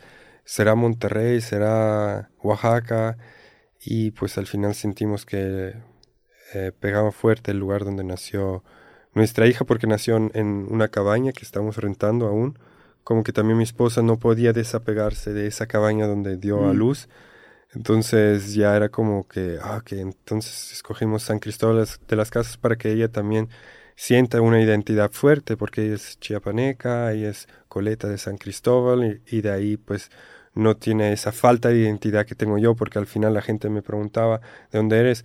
Pues soy, estoy nacido en Suiza, pero mamá italiana, papá español, al final la verdad no, no sé decirte de dónde soy. Y pues ella no va a tener esa, ese conflicto interior. ¿Y sientes que eso en tu caso fue un conflicto o es algo que también te gusta de ti? El hecho de que no estés atado o anclado a una identidad cultural en específica. Pues cuando eres pequeño, pues eh, es como un poco buscas dónde pertenecer Sí. también, ¿no? Y eso fue en mi infancia un poco difícil decir, oye, no, pues no eres suizo, no, no eres suizo, hablas bien raro, ¿no? y, no y tampoco tenía nacionalidad suiza porque no, no la pude pedir hasta cierta edad. Y, y en Italia es lo mismo, en Italia era el suizo y en España era el suizo también, ¿no? Entonces eh, esa forma de buscar pertenecer a, a un lugar, pues eh, la estaba sufriendo un poco al inicio. Pero luego también es, está chido porque no tengo ese patriotismo de que no, solo me voy a quedar en Suiza y comer chocolate y fondue, Sí. ¿no? No, sino pues fue muy fácil irte y, y, y acoplarte a, a otro país. o Favoreció forma- tu nomadismo, ¿no? Exacto. Y qué chido porque la verdad me gusta mucho más vivir aquí en México que, que allá, ¿no? Y me ayudó mucho en estar abierto a integrarte a nuevos usos y costumbres, ¿no? Sí. Pues bueno, con eso terminamos ahora sí la plática del día de hoy, carnal. Muchas gracias otra vez por regalarme otras tres horas. Allá están tres horas. Podcast creativo, sí, ya vamos, ya. Vamos por las tres horas. Órale, mi esposa me dijo, oye, eh, tienes que hablar de, de más de creativo, hablamos muchas otras cosas, no de la, del día a día creativo. ¿no? Sí, Como- digo, realmente el podcast, el, el creativo, es un nombre como muy genérico que se puede... Y en, en, en tu capítulo y en por esa temporada que grabé contigo en, en- aquel primer capítulo entendí mejor lo que quería hacer con este podcast y es usar a, a creativo como una excusa para hablar de otros temas. O sea, realmente la creatividad muchas veces creo yo que se aprecia cuando no la estás viendo directamente. O sea, como que de repente cuando estás contando otras cosas te llega un entendimiento del proceso creativo de la persona, porque a veces es muy difícil decirte de dónde consigues ideas, de dónde salen las ideas, sin embargo, si te platico un poco de mi contexto, de repente llegan esos clics más intuitivos. Y esa es la relación que yo he tenido mucho con, con la creatividad, como que siento que es, muchas veces es, es como cuando juegas, no sé si alguna vez jugaste el juego de Luigi's Mansion o intentaste cazar un Boo eh, de, de esos fantasmitas que salen en Mario, pero cuando tú los volteas a ver desaparecen, pero cuando tú lo estás viendo como que de reojo se notan mucho, entonces creo yo que a veces la creatividad se tiene que contemplar de forma indirecta. Por eso las grandes ideas no, muchas veces no llegan, sino que te interrumpen. Estás viendo una película y se te ocurre algo, estás a punto de dormir y se te ocurre algo, porque no estás orientado específicamente en atrapar algo, sino que de repente te sorprenden. Pues a mí me parece súper chido. Te agradezco mucho por haberme invitado. Eh, Monterrey ya se, se siente muy cálido. Cada vez que venimos aquí ya es como que, oye, ¿tienes tiempo para un trago? A ver si hacemos aquí un encuentro. Y pues te agradezco de nuevo por, por darme este espacio. Y felicidades por todo lo, lo que has logrado. La verdad eh, es impresionante y, y síguele así. No, Hombre, gracias, carnal. Este, y pues ya sabes que aquí tienes la puerta abierta. Cada vez que visites Monterrey, aquí vamos a andar y nos echamos seguramente, o nos echaremos seguramente, si la vida nos lo permite, otras, otras buenas pláticas. Ah, muchas gracias. Y pues bueno, con esto tenemos el episodio creativo. Te podemos seguir en redes sociales como Vagaboom. En todos lados busquen. Como Vagaboom, V-A-G-A-B-W-M. De momento estamos mostrando pues nuestro día a día, cómo estamos intentando hacer la casa, eh, nuestros viajes por México con mi familia regia chiapaneca y pues ojalá pronto también podemos irnos todos juntos a Europa. Pues bueno, con eso terminamos el capítulo. Y gracias a todos por escuchar o ver. Nos vemos en el próximo episodio creativo. Que estén bien. Fuerte abrazo. Sobres. Bye. Chingón. Hola, soy Roberto Martínez y te quiero recordar que este episodio completo y todos los demás de mi podcast creativo están disponibles totalmente gratis en YouTube y en Amazon Music. Por allá nos vemos.